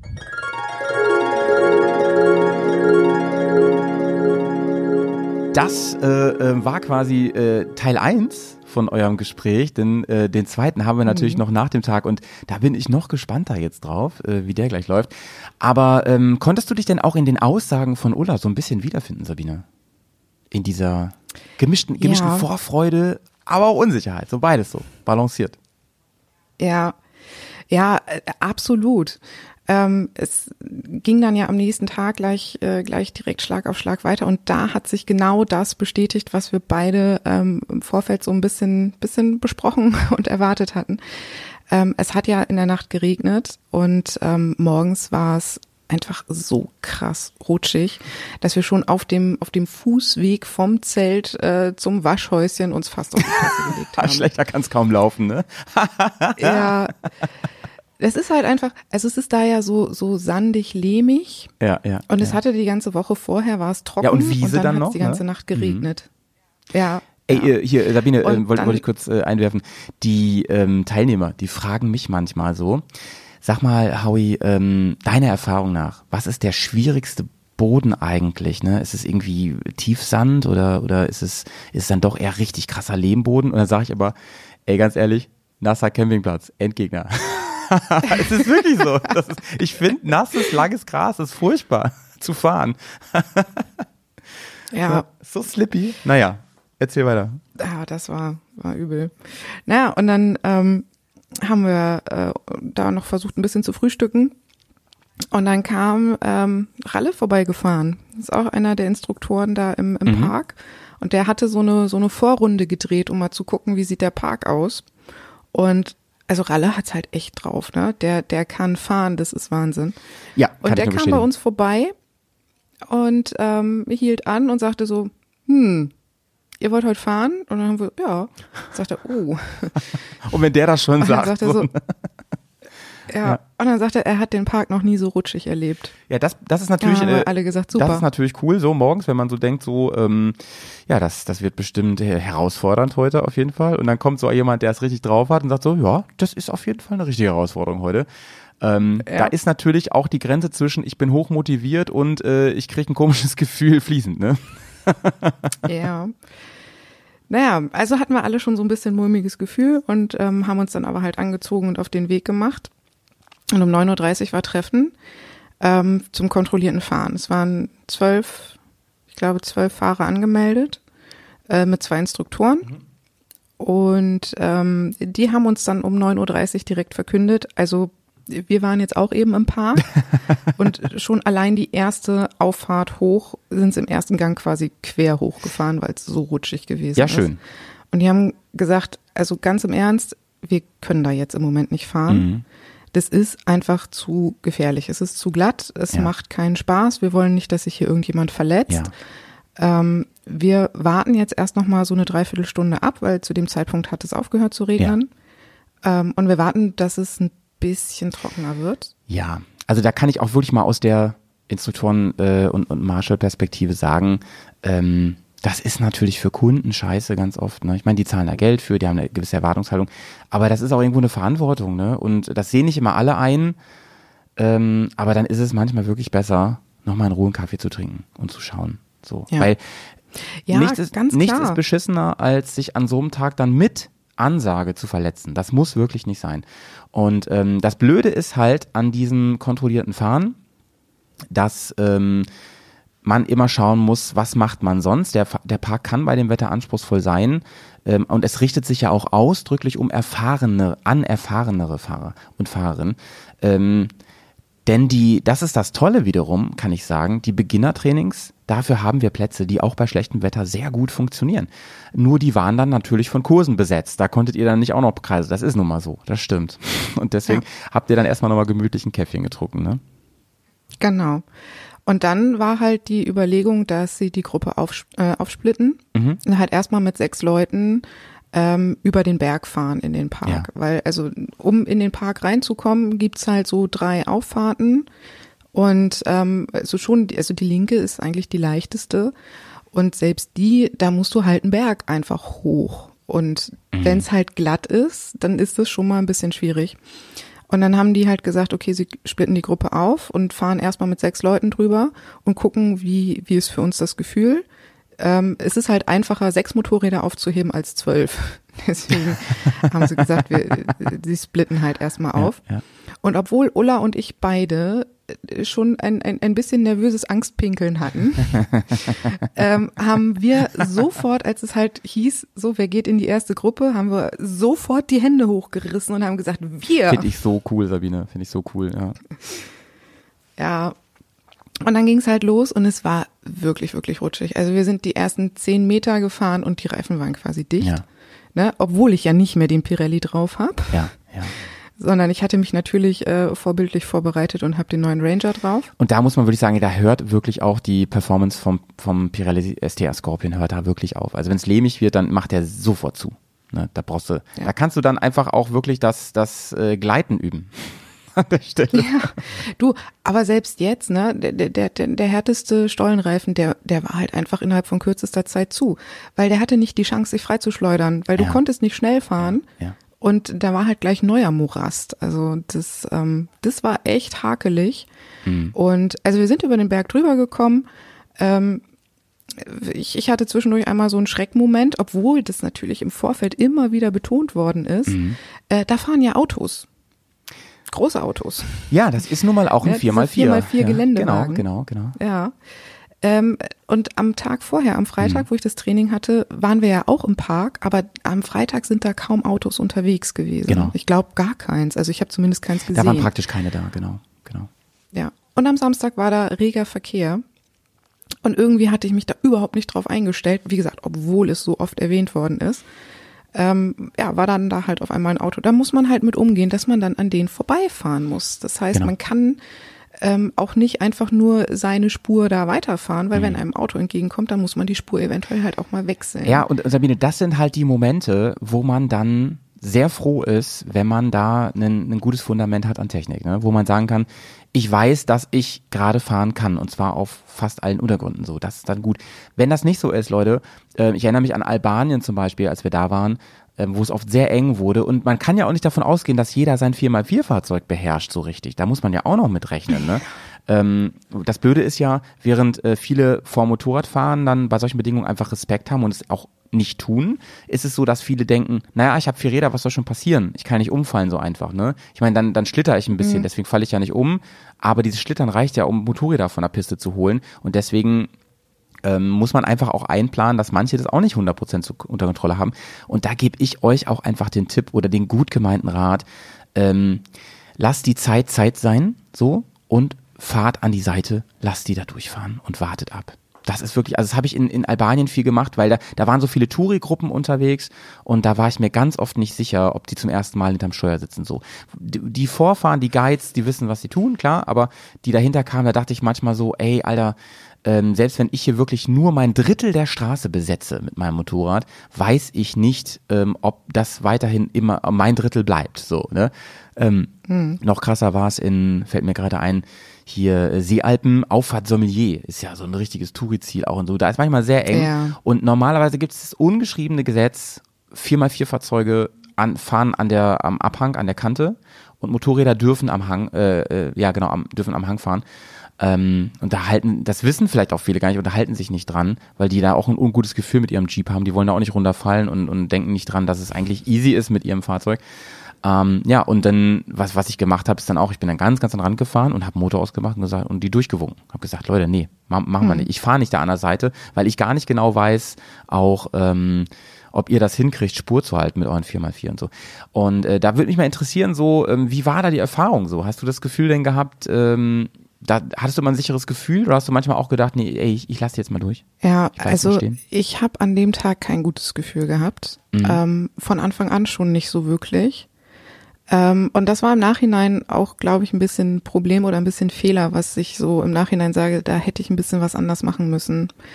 Ähm, Also bei den jetzt gerade in, in Bezug auf die Autos hatte ich halt einmal genau diesen Moment, ähm, ich war auf der linken Spur und ähm, ich war gerade am Berg hochfahren und oben am, am Hang stand ein Auto. Und ähm, ich habe halt gedacht, äh, scheiße, der fährt jetzt runter und der fährt mich jetzt platt. Herrje. Und hat er nicht gemacht, hat er nicht gemacht, der ist oben stehen geblieben und hat gewartet. Ähm, das hat übrigens die ganze Zeit super funktioniert. Also die Autofahrer, die ich da jetzt zwischendurch getroffen habe, die waren sehr, sehr, sehr Ah, das ist ja rücksichtsvoll. ne? Die sind dann nicht, die sind nicht an einem vorbeigebrettert. Wenn die gesehen haben, da fährt eine Gruppe gerade den Berg hoch, dann haben die da gestanden und gewartet, bis alle vorbei gewesen sind, bevor die Mhm. So weitergefahren sein, sind. das ist schön, also ja. Ja. das war das war wirklich, wirklich gut, aber das wusste ich in dem Moment am Anfang nicht und habe mich halt einfach erschrocken, habe die Karre verrissen und dann liegst du natürlich sofort. Ne? Ähm, ähm, war eigentlich auch überhaupt nicht schlimm, ähm, aber das äh, hat viel, viel von meiner Sicherheit genommen. Ne? Ich war ja vom, vom Tag Mhm. vorher so gehypt, Ähm, jetzt muss man natürlich mit dazu sagen, ich weiß gar nicht, ob wir es vorhin erzählt haben. Ähm, ich bin am ersten Tag nicht mein Motorrad gefahren. Ja, das stimmt. da kommen wir nämlich zu, zum Thema die Motorradwahl. Aber vorher, liebe Sabine, machen wir eine ganz kurze Pause. Äh, Wir füttern unsere Playlist eben. Ich hoffe, du hast dir schon was bereitgelegt im Kopf. Ähm, Ja, Von mir natürlich. gibt's heute, von äh, Kraftklub gibt's heute drei Schüsse in die Luft. Ich liebe den Song gerade. Ich höre den sehr, sehr gerne auf dem Yay. Motorrad. Ja. Was gibt's von dir? Ja, ja äh, passend zum, zum, zum Offroad-Thema ähm, habe ich mir rausgesucht, äh, This is what I live for von Graffiti Ghost. Mega, mega. Ey, Sabine, wir müssen uns mal ein bisschen austauschen, was deinen Musikgeschmack angeht. Ehrlich jetzt. Ich bin da sehr, sehr angetan. Ähm, und wir hören uns gleich nach einer kurzen Pause und im Jingle wieder. Heute gibt's keine Whiskey Time, denn ich sage euch mal, wie es ist. Es ist Vormittag heute. Und selbst wir, wir von den, von den Bears äh, sind nicht hart genug, äh, ähm, uns äh, in der Woche vormittags den, den Whisky. Vielleicht gibt es ja bald mal alkoholfreien Whisky, den würde ich mir jetzt gönnen. Aber Es gibt alkoholfreien Gin. oh, den habe ich probiert, der hat mir nicht geschmeckt. Kennst du einen guten? Kannst du mir Ja, einen das glaub empfehlen? ich. Nee. Vor allem, der war so teuer. Da habe ich so überlegt, so, ey Leute, der kostet über 20 Euro, ne? Und dann schmeckt der noch. Ja, dafür kannst du auch echten nehmen. Dafür kannst du auch echt nehmen, beziehungsweise kannst einfach was anderes Leckeres trinken dann, ne? Naja, wir hören uns gleich wieder. Ciao.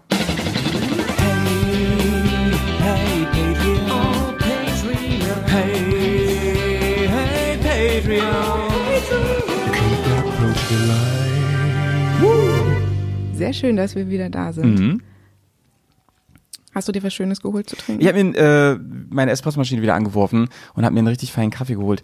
Ich habe überlegt, äh, ich gönn mir da mal ein bisschen, bisschen besseres Pulver. Ich habe jetzt den Namen vergessen, den wollte ich eigentlich jetzt droppen hier.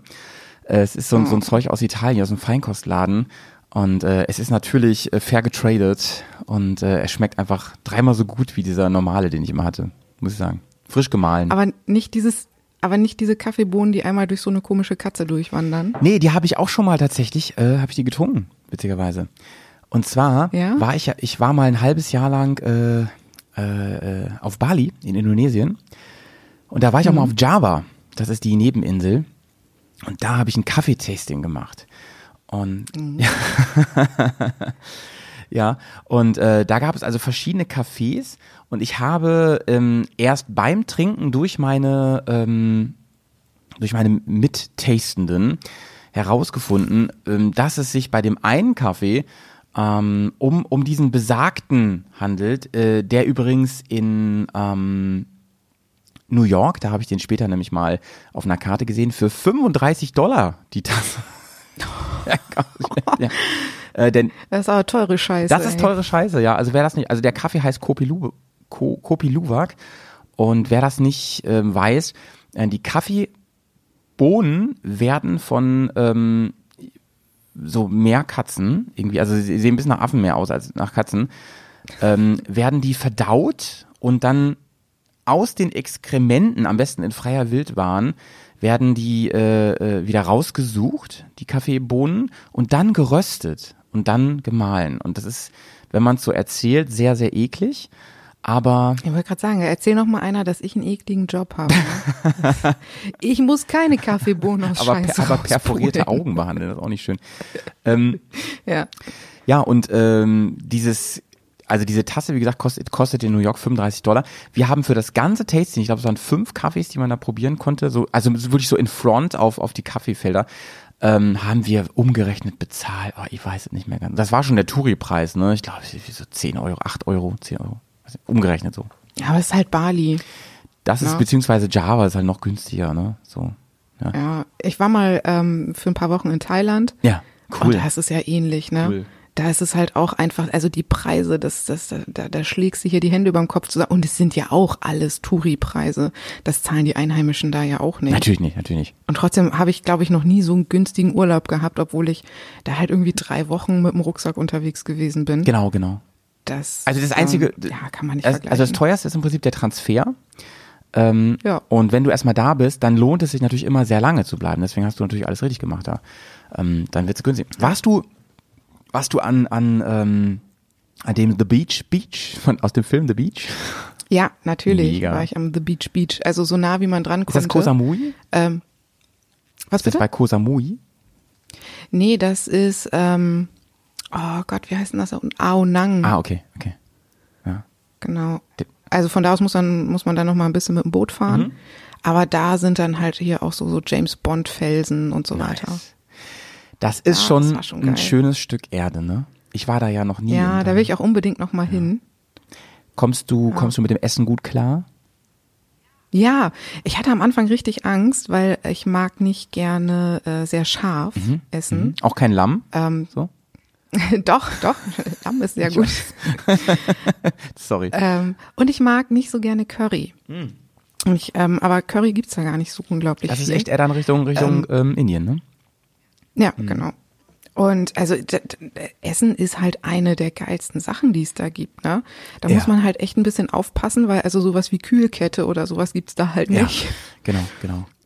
Ich würde nicht empfehlen, da irgendwie Sushi von einem Markt zu essen, Never, never. sondern nur irgendwas, was halt durchgebraten Cook it, ist. boil it, peel it, ne? Or forget it. So. Ja, genau. Ich hatte natürlich innerhalb der Monate mal die, die, die, den, die, den kaputten Belly, sag ich mal, ne? Also äh, die, die Seuche, Montezuma. Das hat sich auch echt Ja. lange, lange hingezogen. Ich war bestimmt, ich hatte richtig Fieber und so, ne? Eine Woche lang war ich außer Gefecht. Ey, und wenn du dann halt nur 14 Tage vor Ort bist, ne? Und bist davon irgendwie sieben, Ja, acht das Tage, ist das ist halt echt im wahrsten Sinne, ey. Ja, das ist echt fies. ja. Naja. Nee, hatte ich nur einmal. Ich bin einmal mit einem Nachtzug von Bangkok nach Chiang Mai gefahren. Und die Züge da, die sind halt ein bisschen anders als bei uns. Mhm. Die schaukeln sehr, sehr, sehr, sehr stark. Man fühlt jede Bodenwelle. Die fahren auch relativ langsam. Ähm, und bei diesem Geschaukel, Mhm. wie gesagt, es war ein Nachtzug, da habe ich drin geschlafen. Und ich hatte mir ähm, Proviant halt mitgenommen, hatte ich halt kurz vorher da vor dem Bahnhof gekauft. Ja. Ähm, halt irgendwie so gebratenes Hähnchenfleisch, was da halt irgendwie auf so einer alten Radkappe irgendwie gebraten wurde. Ja, da Ähm, haben, da haben wir nicht die nicht- Panzermägen für, wir Deutschen. Nee. Ich weiß nicht, ob es an denen lag oder an dem Geschaukel, aber da nachts ist mir so kotzübel geworden. Und die Toiletten da, das ist halt ein Loch im Boden. Das war's. Ja. Ja, das war schon ein bisschen eklig. Ja, ja, ja, ähm, ja, ja. Ich als, als äh, Krankenschwester hatte natürlich eine gute Hausapotheke mit dabei. Ja, ja, ja. Und das hat auch Gott sei Dank geholfen.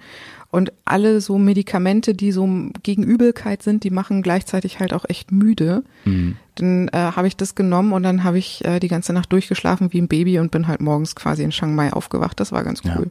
Aber das war das einzige Mal, wo ich Probleme hatte.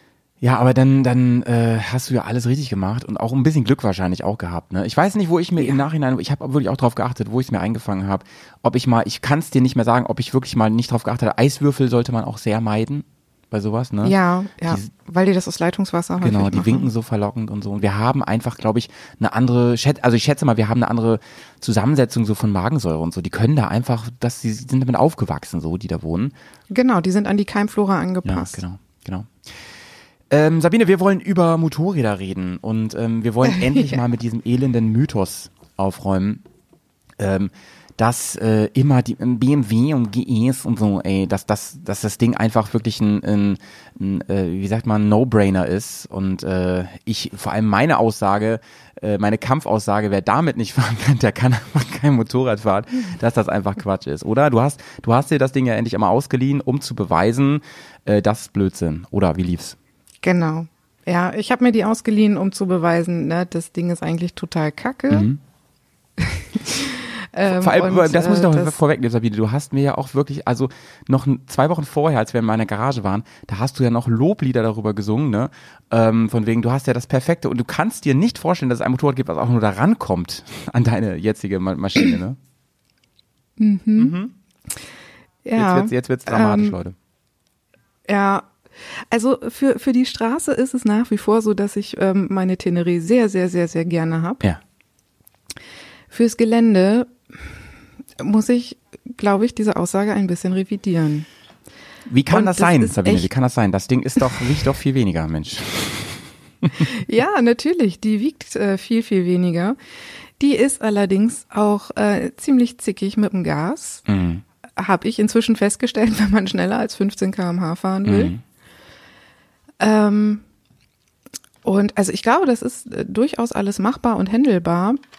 Aber, also ich bin ja vorher die GS nie gefahren. Mit Absicht, weil ich gesagt habe, die ist zu schwer. Kann ich nicht Eigentlich fahren. hast du gesagt, die ist zu teuer. ja, das auch. Die kostet ja mal locker das Ähm, Doppelte, muss man sagen, ne? Neu. Ja. Ja, also wenn du, also ich habe mich ja, ich habe mich ja informiert. Also eine 1250er nackig ohne irgendwelchen Zusatzkrempel gibt's für 17,5. Naja, ohne Aber halt Ausstattung, nichts ne? Das kauft ja, Ja, niemand. Nee, dann so mit Vollausstattung ist dann so bei 24, 23, 24. BMW macht das ja ganz klug. Die sagen nicht, hier ist eine Liste mit äh, 99 Möglichkeiten, dein BMW auszustatten, sondern die sagen ja, wir haben drei Pakete. Also, so- also habe Ja. ich es noch im Kopf. Und ähm, in Ja. jedem dieser drei Pakete ist mindestens eine Sache, Ist die du haben, was du brauchst. also einmal voll.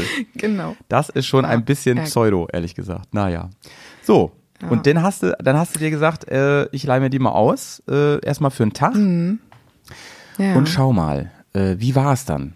Erstmal drauf, erstmal in der Hand. Also es war, also es war echt krass. Also mh, an dem Freitag ähm, standen die, die Motorräder halt alle schön aufgereiht ähm, an der Kaserne, wo es halt losgeht mit dem Training. Und dann kommst du da halt an und dann steht da halt eine GS, wo halt schon dein Name drauf steht. Und ich bin ja wirklich noch nie auf einer gefahren. Ich habe mal auf einer gesessen. Obwohl, nee, stimmt gar nicht. Ich bin einmal für, für Ja. Drei, vier Minuten die von, vom Georg gefahren. Okay. Aber das ist halt eine, eine, eine alte. Ja, das ist jetzt hier nicht so ein, so ein super äh, High-Luxus, äh, neumodernes Teil. Und ich habe mich auf die draufgesetzt und es war von Anfang an irgendwie so, Hallöchen. Pfui, pfui, pfui, pfui. War die ähm, irgendwie besonders? War das eine, eine Standard, die du gefahren bist? War die tiefer? War die höher? Weißt du das? Nee, die Ganz hatte normal. ein ganz normales, genau, ganz normal. Also die, die haben wohl auch eine, die tiefer gelegt ist, aber ähm, wer die letzten Folgen mal äh, oder die letzte Folge äh, verfolgt hat, ich bin ja nicht besonders klein. Genau, genau. Also eine tiefer gelegte wäre für mich äh, kontraproduktiv. ja. Ähm, Im Gegenteil, also ich glaube, ähm, wenn die noch ein bisschen höher wäre, wäre es gar nicht so schlecht. Mhm. Ähm, und dann sind wir aber erstmal über Straße zum Einsteigergelände gefahren. Und aber selbst da war es halt schon so, ich habe mich drauf gesetzt und ich habe mich so wohl gefühlt. Das ist, es, es, es war echt, Furchtbar. echt erschreckend. Zitat Sabine ähm, noch Tage vorher, sie darf mir nicht gefallen. Das darf nicht passieren. Ich Ja. möchte der Welt einfach zeigen, dass ihr alle Quatsch redet. Ähm, kannst du es ein bisschen in Worte fassen, was, was dich hat da so wohlfühlen lassen auf diesem Motorrad? Also ganz am Anfang konnte ich es gar nicht so richtig an etwas festmachen. Nachdem ich sie jetzt eine Weile gefahren bin ähm, und danach halt im Vergleich wieder die Tenere gefahren bin, ist es also der der der Lenker irgendwie du sitzt oder stehst sofort in einer anderen Position als ich's ähm, auf der auf der Tenere tue. Die ist irgendwie meinem Körper angepasster. Ich habe jetzt vorhin ja schon mal erzählt, ähm, ich, ich kann die Tenere schlecht klemmen. Ähm, das ist bei der GS anders. Ähm, der Lenker ist, äh, ich, ich habe es jetzt nicht nachgemessen, aber gefühlt sehr viel breiter. Ja, die hat Ähm, jetzt einen richtigen Fettbarlenker, finde ich. Ja, ja. Und es ist halt einfach der Schwerpunkt. Das Ja. ist wirklich, das kann man einfach nicht wegreden.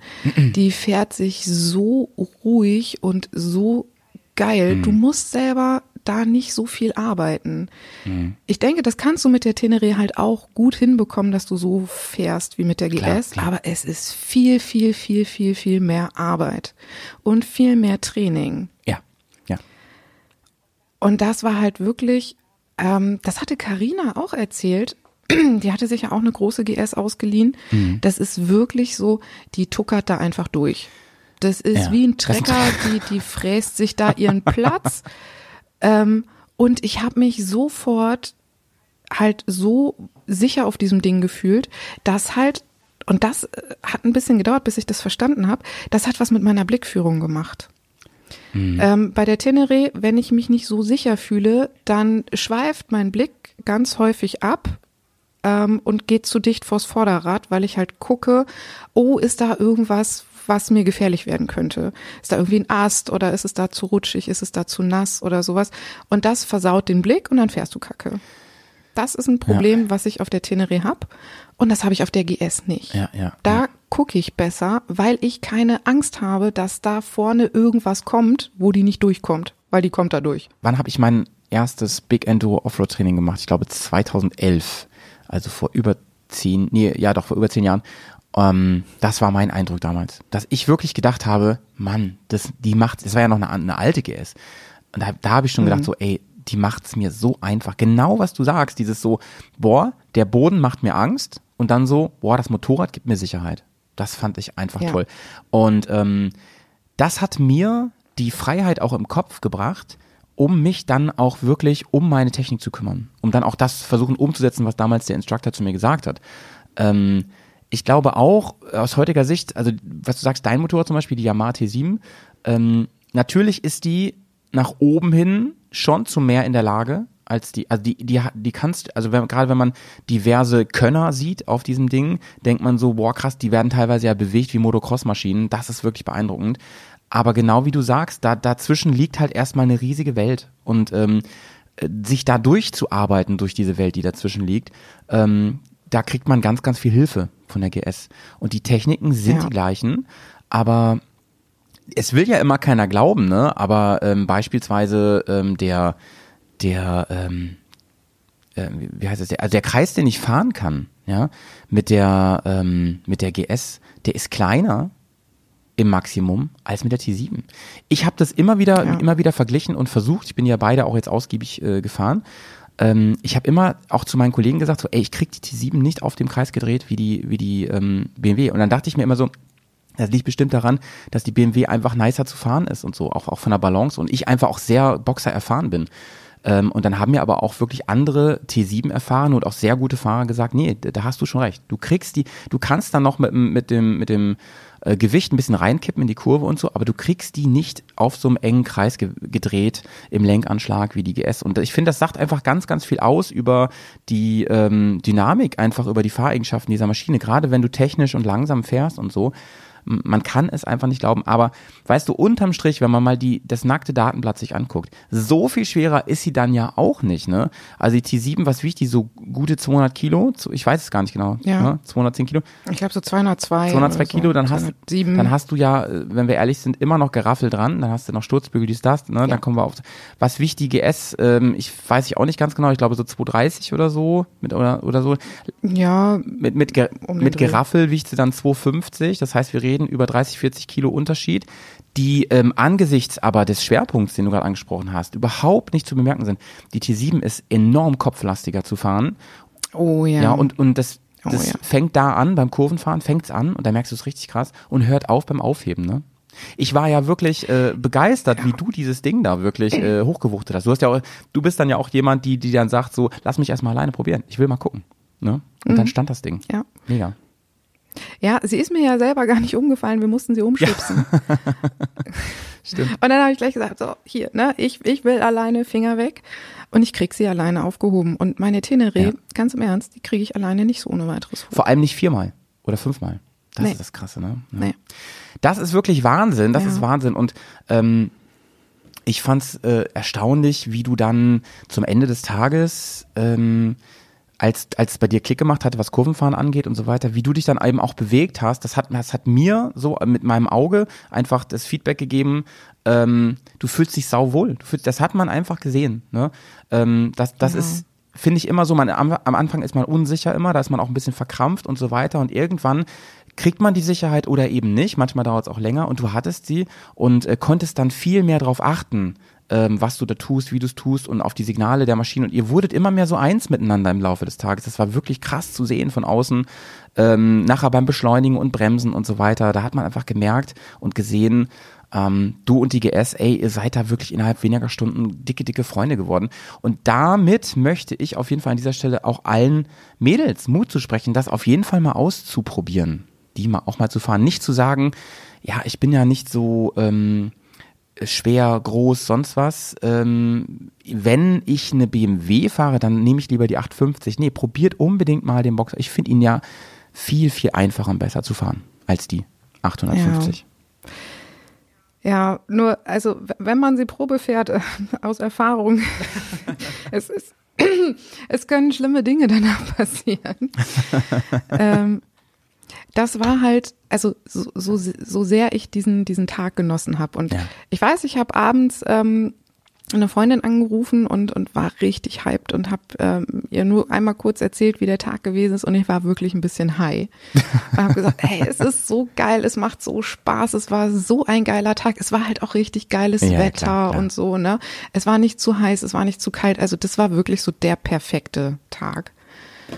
Ähm, ja, aber halt umso, umso schlimmer, ähm, also und es war wirklich schlimm, ähm, war dann halt am nächsten Tag der, der Umstieg ähm, auf die Teneré, weil Mhm. für mich auf einmal wirklich irgendwie das Problem da gewesen ist, weißt du, ich, ich, ich liebe die Maschine ja eigentlich. Ja, ja, klar. Und habe dann auf einmal festgestellt, das, was ich gestern hinbekommen habe, bekomme ich heute Mhm. überhaupt nicht hin. Gar nicht. Und das war richtig, richtig, richtig übel für mich. Mhm. Ähm, und hat ganz viel mit meinem Kopf halt auch irgendwie angestellt. Ja. Gut, okay, es kam jetzt halt wirklich mit dazu, dass die Bedingungen einfach ganz, ganz anders gewesen sind. Der Park Genau, war so genau, krass genau, rutschig. Genau. Das muss man halt auch wirklich äh, beachten und ähm, du hast halt eine sausteile Lernkurve hingelegt am, an, an dem Freitag und ähm, ich meine, es ist völlig logisch, kann ich ja auch nur so aus sportwissenschaftlicher Sicht sagen, ähm, das hat man dann ja noch längst nicht gefestigt und die Gefahr Mhm. eines Rückschritts ist halt unabhängig von dem Motorrad sehr, sehr wahrscheinlich an der Stelle. Ja. Ja, aber das war, das war halt echt, echt übel und ich ähm, bin im, im freien Fahren ähm, einmal auch ziemlich krass gestürzt. So im Nachhinein, äh, also das war, das war vorprogrammiert, weil ich habe mich nicht besonders gut gefühlt und habe mich einfach in eine Situation begeben, ähm, in die ich mich nicht hätte begeben sollen. Das äh, war eine ganz klare Kiste. Diese Auffahrt, die ich da äh, hochgefahren bin, die war mega schwierig, weil A, es war total glatt. In der Mitte war eine ausgewaschene Spurrinne. Wenn du da reinrutscht, dann, dann äh, zerschießt es dir den Reifen, Ja. weil dir halt einfach die Felge abbricht, vermutlich. ähm, und Ja, die Auffahrt war halt sehr steil und, und ganz am Ende war nochmal so eine Senke in der Auffahrt. Das heißt, du musstest mit genug Gas da durch, sonst fährst du dich da ja, fest. okay. Und da kommst du halt nicht wieder hoch, weil da findet das Hinterrad keinen Grip, weil es halt so nass ist. Mhm. Und äh, da bin ich dann halt mit ein bisschen zu viel Gas hoch und ähm, habe die Teneré halt auch einmal wirklich ordentlich weggeschmissen. Mhm. Ähm, ich bin echt erstaunt, dass an dem Ding nichts kaputt gegangen ist und an mir halt auch nicht so wirklich Ja. was. Ähm, aber das war halt einfach, das war dumm. Das war wirklich einfach dumm. Mhm. Ich hätte da nicht hochfahren sollen. Ähm, und danach war dann aber für mich auch äh, vorbei, weil ich da gesagt habe, okay, ich bin mit dem Kopf einfach nicht, nicht dabei und ich will mich einfach nicht schwer verletzen. Ähm, und ich höre jetzt hier für heute auf. Das war eine gute und mutige und richtige Entscheidung von dir. Ne? Und äh, Ja. das lag sicherlich auch daran, dass du wusstest, ey, ich hab das, ich bin das ganze Wochenende am Start. Und klar, wenn du nur einen Tag da bist, dann ist man oft nicht so mutig und denkt sich, ah, ich bin ja nur diesen einen Tag hier. Ne? Und da ist die Gefahr dann, auf jeden Fall. Ähm, klar, das hat man dir natürlich angemerkt dann. Ich erinnere mich noch, dass war, ne, wie, wie wackelig du einfach dann auf den Beinen auch warst und gesagt hast, ey, heute ist nicht mein Tag. Ich, es ist nicht mein Tag. Ja. Und ähm, krasser Kontrast zum Tag. Und dann, natürlich schiebt man dann viel aufs Motorrad, ne? Aber ich bin da komplett bei dir. Das, das äh, wäre zu einfach. Nein, natürlich nicht. Das ist nicht, nicht, nicht jetzt alleine Sache des Motorrads. Und ich habe jetzt natürlich auch schon mit vielen anderen Leuten ähm, über meine jetzige Situation gesprochen. Und ähm, das ist ein bisschen zwiegespalten. Die eine äh, Fraktion sagt, ja, geil, GS, ne, total super. Und die andere Hälfte sagt, "Hm, Sabine, überstürzt das mal nicht so. Ähm, du bist halt einfach ähm, jetzt von, von, also innerhalb von so kurzer Zeit hast du so viel gemacht und äh, gib dir einfach ein bisschen mehr Zeit. Und ähm, es, es liegt nicht alleine am Motorrad. Nee, So. beide haben irgendwo recht. Definitiv, definitiv. Ähm, Ja. Jetzt bin ich, hatte ich ja im Vorgespräch schon gesagt, der Falsche, der die GS ausredet. ich als großer Boxer-Fan. Aber ähm, trotzdem muss, sage ich ganz ehrlich, äh, das stimmt natürlich auch, die Seite. Ne? Und natürlich ähm, ist, äh, äh, wenn du jetzt einen Chopper fahren würdest, würde ich sagen, okay, die Sache ist klar, du brauchst äh, eine, eine Reiseenduro. Aber du hast ja auch eine Reiseenduro und damit geht das auch alles und so weiter. Dennoch es gibt für jeden, äh, ähm, für, für, für jedes Gesäß die, die richtige Sitzbank, sag ich mal, ne? das richtige Motorrad. Und ähm, wenn du jetzt ein paar Mal noch drüber schläfst und so und am Ende aber doch wirklich ehrlich zu dir bist und sagst, Mann, nee, ey, das ist zumindest in meiner Situation gerade das optimale Ding für mich. Da lerne ich am meisten, da kann ich am besten mit, da habe ich am meisten Fun mit. Da muss man das auch akzeptieren und dann musst du dir überlegen, ob du bereit bist, da in den Apfel zu beißen. Ähm, dass du sprunghaft bist oder so weiter, würde ich aber niemals sagen, weil ähm, du hast so viel Lobeslieder auf deinem Motorrad äh, gesungen und das aus, aus, aus völligem Herzen raus. Du hast äh, ein geiles, du hast, du hast dein, dein Bike ja neu folieren lassen und das hättest du ja auch niemals gemacht, wenn du nicht davon ausgegangen wärst, ey, das wird mich jetzt erstmal für ein paar Jahre begleiten, so. Aber es ist, wie es ist, ne? Mhm. Es ist, wie es ist. Ja. Ja. Ja, manchmal, manchmal weiß man es im Vorfeld nicht, Mhm. ne? Und also es, es fällt mir halt auch überhaupt nicht einfach, weil ähm, klar, wenn ich, wenn ich die jetzt verkaufe und mir eine GS kaufe, dann hat es so ein bisschen was von Aufgeben, finde ich. Also Mhm. ich habe da mit meiner Mutter drüber gesprochen, die überhaupt kein Motorradmensch ist. Gar Mhm. nicht. Und ähm, sie hat gesagt, na, also sie sieht es überhaupt nicht als, als Aufgeben und selbst wenn es das wäre, ähm, das ist irgendwie so ein, so ein tabu, tabuisiertes Thema. Das darf man ähm, immer, man, man lernt, man darf nicht aufgeben. So, ähm, nee, stimmt überhaupt nicht. Das sagt gar keiner, dass man das nicht Ja. darf.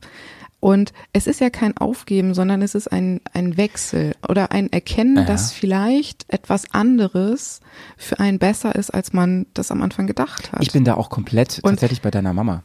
Weil äh, es ist eben, meines Erachtens, ist es äh, null aufgeben. Null. Im Gegenteil. Was glaubst du, wie viele Leute krampfhaft, und ich erlebe das auch immer wieder, krampfhaft sich ihre Bikes schönreden, weil sie äh, da einfach immer wieder sich bestätigen wollen, die richtige Entscheidung getroffen zu haben. Ich finde es viel, viel ähm, mutiger und reflektierter zu sagen, ey, vielleicht war sie das nicht. Ähm, es gibt, weißt du, zum Beispiel, wie viele Diskussionen habe ich schon äh, äh, miterleben müssen. Ich sage extra nicht geführt, weil ich auf, mich auf sowas gar nicht einlasse. Nicht längst nicht mehr. Ähm, bezüglich irgendwelches Brands so. Ne? Ich bin nun mal Team ähm, KTM. Ich bin nun mal in Orange schon als Baby geboren worden und so. Ja, aber es kann doch sein, dass du irgendwann merkst, Mann, äh, diese, dieses ganze Konzept, was, was Yamada jetzt auf die Beine gestellt hat, das, das, das taugt mir besser als, also die T7 taugt mir viel mehr als die 97 oder sowas. Ähm, so wie so wie es funktioniert. Oder ähm, Stichwort Riesenthema, äh, DCT, Honda. Ey, was habe ich da schon erlebt für Leute, die, äh, wo ich, we- weißt du, und ich bin ja schon ja seit einiger Zeit so drauf und sage immer so, ey, ganz im Ernst, wenn dir das Freude macht, dann freut mich das mit, dann habe ich, dann finde ich das geil. Ähm, aber wie oft Leute, wenn Leute sehr oft erwähnen, dass ihr Motorrad sowas von mega ist und so gut passt und so weiter, äh, dann ähm, bei mir klingelt es dann meistens schon, dass ich denke so, warum sagst du das eigentlich die ganze Zeit? Warum? Also ich glaub dir das ja. Du musst das nicht ständig wiederholen und so. Ne? Oder oder zum Beispiel, ähm, wenn dann, wenn man offensichtlich merkt, dass es nicht gut läuft mit diesem Motorrad, gerade im Offroad merkt man das schnell. Ähm, und dann aber Ja. immer quasi die Schuld ähm, in irgendwelchen äußeren Umständen gesucht wird. Ne? Also es gibt also meistens liegt es ja an einem selber einfach nur, an einem selber, an, an der fehlenden Technik und Erfahrung. Ähm, oder man, manchmal muss man auch ehrlich sein und sagen, das ist nicht dein Motorrad. Habe ich auch schon ein paar Mal jetzt erlebt, wo ich dachte, das ist ein gutes Motorrad, du hast gut dazugelernt, aber ihr beiden zusammen trotzdem werdet irgendwie keine Freunde. Und da muss man ehrlich sein. Also, ne? Ich könnte da jetzt so ein paar Beispiele benennen, aber das, das mache ich nicht. Das will ich auch nicht. Das sind so Sachen, weißt du, die, das hat, das darf ich hier gar nicht erzählen. So, das sind echt, echt, echte Sachen, die hier auch wahrscheinlich zuhören, die Leute. Und äh, äh, den habe ich dann aber auch sehr, das, also wenn ich gefragt werde, sage ich denen das auch ehrlich, dass ich, dass ich das Gefühl habe, ey, ihr beiden seid vielleicht nicht ähm, füreinander bestimmt. Aber das müssen die dann selber Ja. auch wissen. Und das Gefühl hatte ich halt leider auf der GS volles Brett. Ja. Na, das war wirklich so, ja, ich habe es gesehen und habe gedacht, wow. Also nee, nicht gesehen, gefühlt. ähm, und also die Entscheidung ist also zwar noch nicht hundertprozentig gefallen, aber ich, ich kann ja mal spoilern. ähm, ich war ich war gestern mit Johnny beim BMW-Händler. Ja, ich weiß es natürlich schon, ja. Ja, also Voll lieb von Johnny gibt, übrigens, äh, dass er das sie- gemacht hat, dass er gleich mitgekommen ist. Ja. Ja, fand ich auch. Vor allen Dingen, äh, dass er halt auch so schnell sich Zeit genommen hat und Johnny kennt sich so mega gut aus mit den verschiedenen Modellen Wirklich, und hat ja. mir ganz, ganz viele ganz wichtige Sachen äh, mit auf den Weg gegeben. Mhm. Also große, große Liebe da nochmal raus an Johnny. Mhm. Und ähm, er hat mir auch angeboten, ich darf seine Maschine fahren. Ähm, ich habe ja jetzt eine 1250er gefahren und er hat eine 12er, Mhm. dass ich da nochmal den Unterschied ähm, feststellen Mhm. kann, weil das steht in der Tat noch nicht fest, ob es dann eine 12er oder eine 1250er wird. Ich kann ich kann es ja auch Ähm, wirklich nicht sagen. So ein Sabine. bisschen auf den Gebrauchtmarkt Genau, ich kann es ja auch nicht richtig sagen. Äh, Ich, ich würde ja auch sagen, ich kenne mich ganz gut aus, aber Johnny ist da wirklich viel belesener, was diese kleinen auch Details angeht Ja. und so und diese ganzen ähm, Facelifts, die man, also die man nur im Detail oft sieht. Ähm, ich kann, also so wie so wie ich das wahrnehme, ähm, hat sich vor allem immer an viel an Helferlein und Elektronik auf jeden Fall geändert, ne? Von bis. Ähm, und na jetzt mit der 1250 natürlich der Hubraum, aber auch dieses ganze Schiffcam-Gedöns. Aber das ist im Gelände meines Erachtens relativ egal alles. Ähm, ich weiß gar nicht genau, ob da so riesige Unterschiede sind, wenn du sie vor allem im Moment für diese Zwecke nutzen willst. Ähm, aber da kann der Johnny auf jeden Fall mehr zu sagen. Ja, also laut dem Händler gibt es natürlich Riesenunterschiede und der hat natürlich auch gleich Ja, versucht, Neues, mir eine Neues neue, immer besser, das ist klar, ne? sagt er. Ja, genau, neu ist immer besser. ähm, mir da eine neue äh, zu verkaufen. Ähm, also eine neue wird es auf gar keinen Fall werden. Da ist recht keine neue 1250er. Das ist dann preislich Hm. ja halt auch nochmal ein Riesensprung. Ich weiß auch nicht, ob das so sinnvoll wäre, du. Weil die wird, die, die Nein, wird von dir nicht geschont werden. Und ich weiß, wie nicht geschonte Motorräder aussehen. Äh, Ja. Und äh, also wenn überhaupt eine junge gebrauchte, wenn überhaupt was, aber vielleicht Genau. reicht ja wirklich für das, was du damit vorhast, ne, ähm, eine, eine Intermediate, sag ich mal, so altersmäßig. Und ähm, da ist natürlich cool, dass Johnny das anbietet, dass du da mal ein paar Runden drehst. Ja. Mhm. Ja. Ähm, ich ich habe inzwischen ein paar ähm, gebraucht im Auge. Mhm. Und ja, also ich meine, ich, es ist, es ist wirklich noch nicht lange her, ne? Also so ein, zwei Nächte werde ich wohl noch brauchen. Klar, klar. Aber also mein, mein Herz hat sich, hat sich entschieden. Oh, ist das Und nicht toll, dieser Podcast, Leute? Wir reden hier, wir reden hier immer noch über Motorräder, wer es nicht mitbekommen hat. Lieben wir, ey. Und es fällt mir so schwer, weil ich, weißt du, es ist, ich weiß jetzt gar nicht genau, wie lange ist her, dass wir den letzten Podcast aufgenommen haben. Drei Wochen, vier Ja, Wochen. ja. Weißt du, ich habe hier gesessen und habe mit einer Inbrunst erzählt, wie sehr ich mein Batmobil liebe Mhm. und was für ein tolles Motorrad das ist. Und jetzt, na, also sie ist ja nach wie vor nicht schlecht, überhaupt gar Ja, ja, nicht. ja. Das will ich überhaupt nicht sagen. Und ich denke auch, dass äh, mit viel Training und Geduld und ähm, ich auch mit der gut im Gelände irgendwann zurechtkomme. Ich habe aber halt einfach wirklich dieses Ding, A, bin ich natürlich irgendwie ein bisschen ungeduldig. Ja. Und ich glaube, ähm, auf der GS ist es gerade am Anfang einfacher. Und warum soll ich es mir schwer machen? Das finde ich, fasst es so schön zusammen. Was wir hier wirklich die, die letzten, äh, die letzte, weiß ich nicht, halbe Stunde bezüglich Motorradwahl besprochen haben. Warum soll man es sich dann Ja. schwer machen? Es gibt Gründe, warum, ne? Aber meistens, gerade bei dem momentanen Gebrauchtmarkt, ist natürlich auch Verkaufen relativ entspannt und easy. Das muss man auch sagen. Ähm, und ich muss dir noch mal jetzt was droppen. Äh, ich glaube, ich habe es gestern auch schon äh, dir geschrieben. Ganz, ganz furchtbar. Ähm, ich bin in einer nicht vergleichbaren, aber nicht ganz unähnlichen Situation. Äh, ich habe mir Ja. nämlich auf dem Rückweg vom Wochenende, also ich war jetzt ja in den letzten Wochen viel unterwegs, ähm, gerade auch natürlich im Park und zum Park hin und so. Das sind immer einige Kilometer, das sind immer ein paar hundert Kilometer hin und zurück. Und ich spule im Moment relativ viele Kilometer auf mein Dreambike, was ich eigentlich gar nicht will. Ähm, und ähm, jetzt am, am Ende, jetzt im Mai geht's noch mal hin und ein paar Mal hin und zurück, dann am Ende, Ende Mai sogar nach Baden-Württemberg ins letzte Eck und so. Die Sache ist, ähm, ich weiß nicht, ob ich das jetzt die nächsten zwei, drei Jahre so machen will mit dem Motorrad. Ähm, weil ich dieses Motorrad gerne sehr, sehr lange behalten und fahren möchte. Und mh, gerade diese Bundesstraßenkilometer, die bringen mich, bringen mir eigentlich nicht viel Fahrspaß, muss ich mal ganz ehrlich sagen. Klar, so die, die letzten, äh, also gerade Weserbergland, das macht alles mega Laune und so.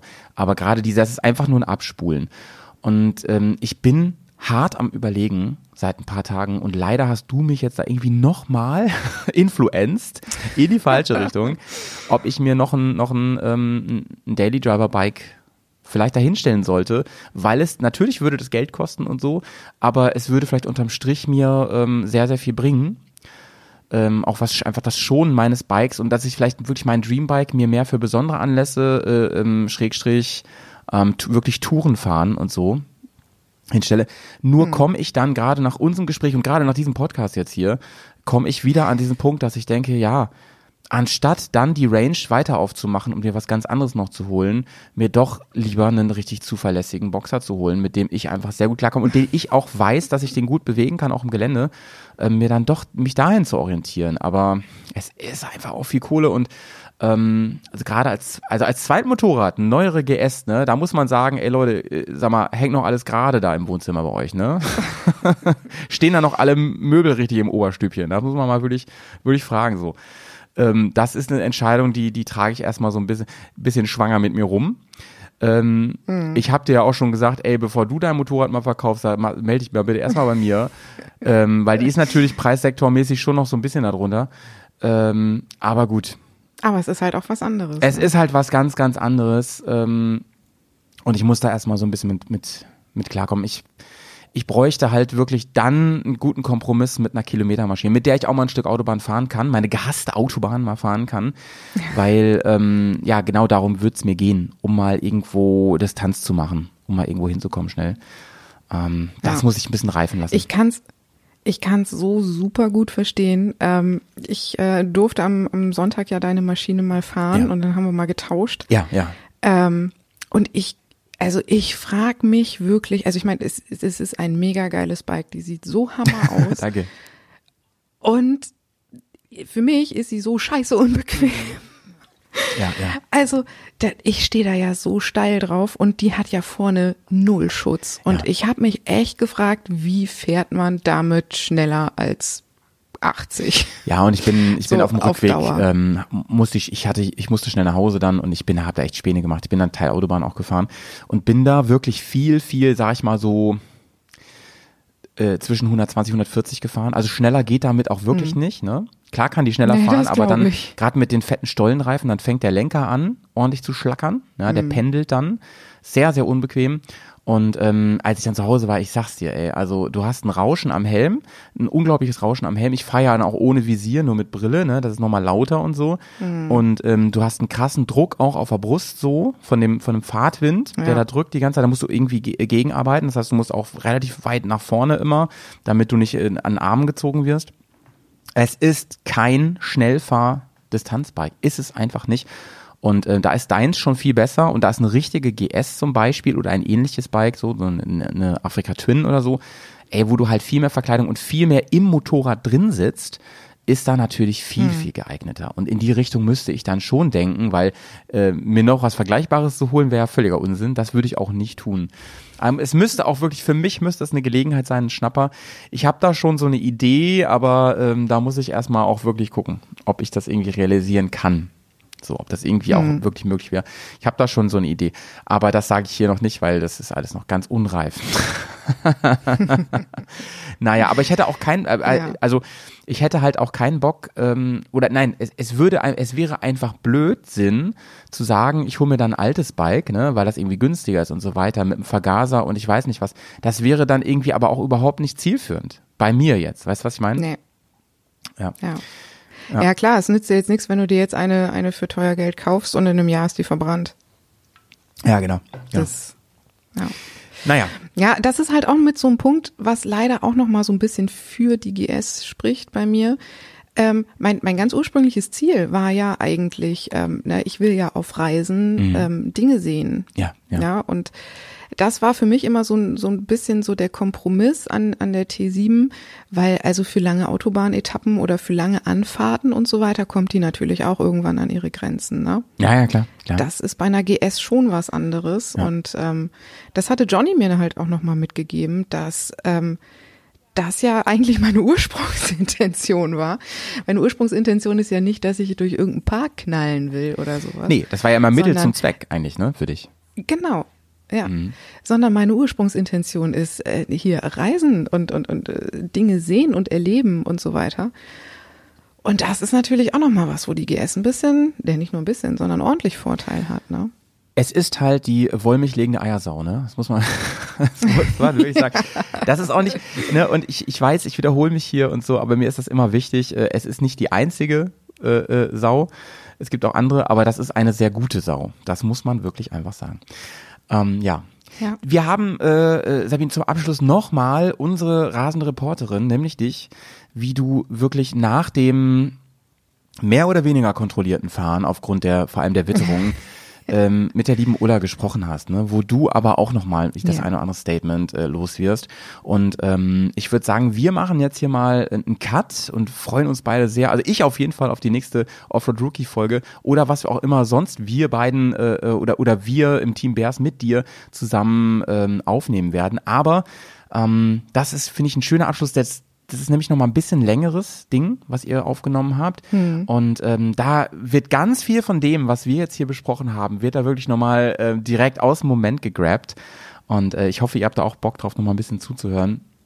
Denn ähm, die Ulla kommt ja auch zu einem ganz zu einer ganz wichtigen Erkenntnis und das könnten wir vielleicht auch so ein bisschen als als Cliffhanger nehmen für unsere nächste Folge, nämlich die Notwendigkeit ähm, zu sagen, es reicht nicht aus zu wissen, ich komme da durch. Ne? Das, so, damit sind wir heute gestartet und ich finde, das ist ein, auch eine gute, gute Brücke zum nächsten Mal, ähm, zu schauen, an welchen Stellen lohnt es sich wirklich von der Erfahrung tausender Leute, die daraus irgendwie eine Fahrtechnik entwickelt haben, zu profitieren und mir das auch anzueignen, damit ich das drauf habe. Ne?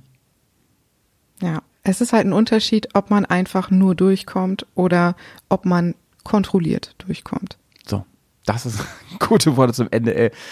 Ähm, ich freue mich mega, Sabine. Ich weiß, das sind harte Tage, was dein, dein Hobby angeht, deine Passion angeht. Ähm, harte Ja. Tage des Überlegens. Aber ähm, letzten Endes ist es ja sehr, sehr positiv irgendwie. Ne? Also ein ganz, ganz cool. äh, Dahinter stecken ganz tolle Erfahrungen auch. Und du musst da deinen Weg finden, irgendwie, ne? So wie wir alle. Ja. Und guck mal, das zeigt doch halt auch einfach, es, es kommt nicht immer alles so, wie man sich das vorstellt, aber es muss nicht immer schlimm sein. Im Gegenteil. Ja, vielleicht konnten wir ja der einen oder dem anderen ein bisschen Mut machen, auch, auch aus ihren Mustern auszubrechen und, und sich irgendwie zu sagen, ey, vielleicht muss ich auch mal offen sein an allen Flanken und äh, auch mal zulassen und erfahren. Und es kann ja auch anders sein. Es kann ja auch eine Bestätigung sein. Ne? Es kann ja auch wirklich sein. Guck mal, wärst du jetzt nur mein Motorrad gefahren, hättest du wahrscheinlich gesagt so, mm, okay, cool. Aber ganz ehrlich, ich fühle mich dann doch irgendwo wohler. Man muss ja auch wirklich sagen, ey, du kannst, äh, also klar, du hast auch diesen Boxer, so, deswegen frage ich dich auch, du hast auch diesen Schwerpunkt und so, aber trotzdem ist es ja, es ist ja allein schon ein viel älterer Motor, eine viel, äh, diese, die Kupplung und so weiter ist viel ruppiger alles und so, vergleichen kannst du es nicht. Ja. Vergleichen kannst du echt nicht. Nee. Und vor allem, was die Allround-Fähigkeit angeht, ne, das war ja auch nie mein Ziel mit dem Dreambike, mit der Bear 90, sondern äh, das war ja immer schon sehr Offroad-orientiert. Aber ähm, deswegen, äh, vielleicht sagt ihr dann ja auch, ey Leute, ähm, ich bin jetzt mal die Honda mit DCT gefahren und das holt mich einfach ab. Das ist für mich die Zukunft meines Motorradfahrens. Und das ist doch dann auch schön. So. Ja. Sabine, dann bis nächstes Mal. Gehen wir mal ab an, äh, an unsere Carla an der Stelle. ja. Tschüss. Genau. Bleibt, Ich freue mich aufs nächste Mal. bleibt sauber. Ciao. Ja, ciao.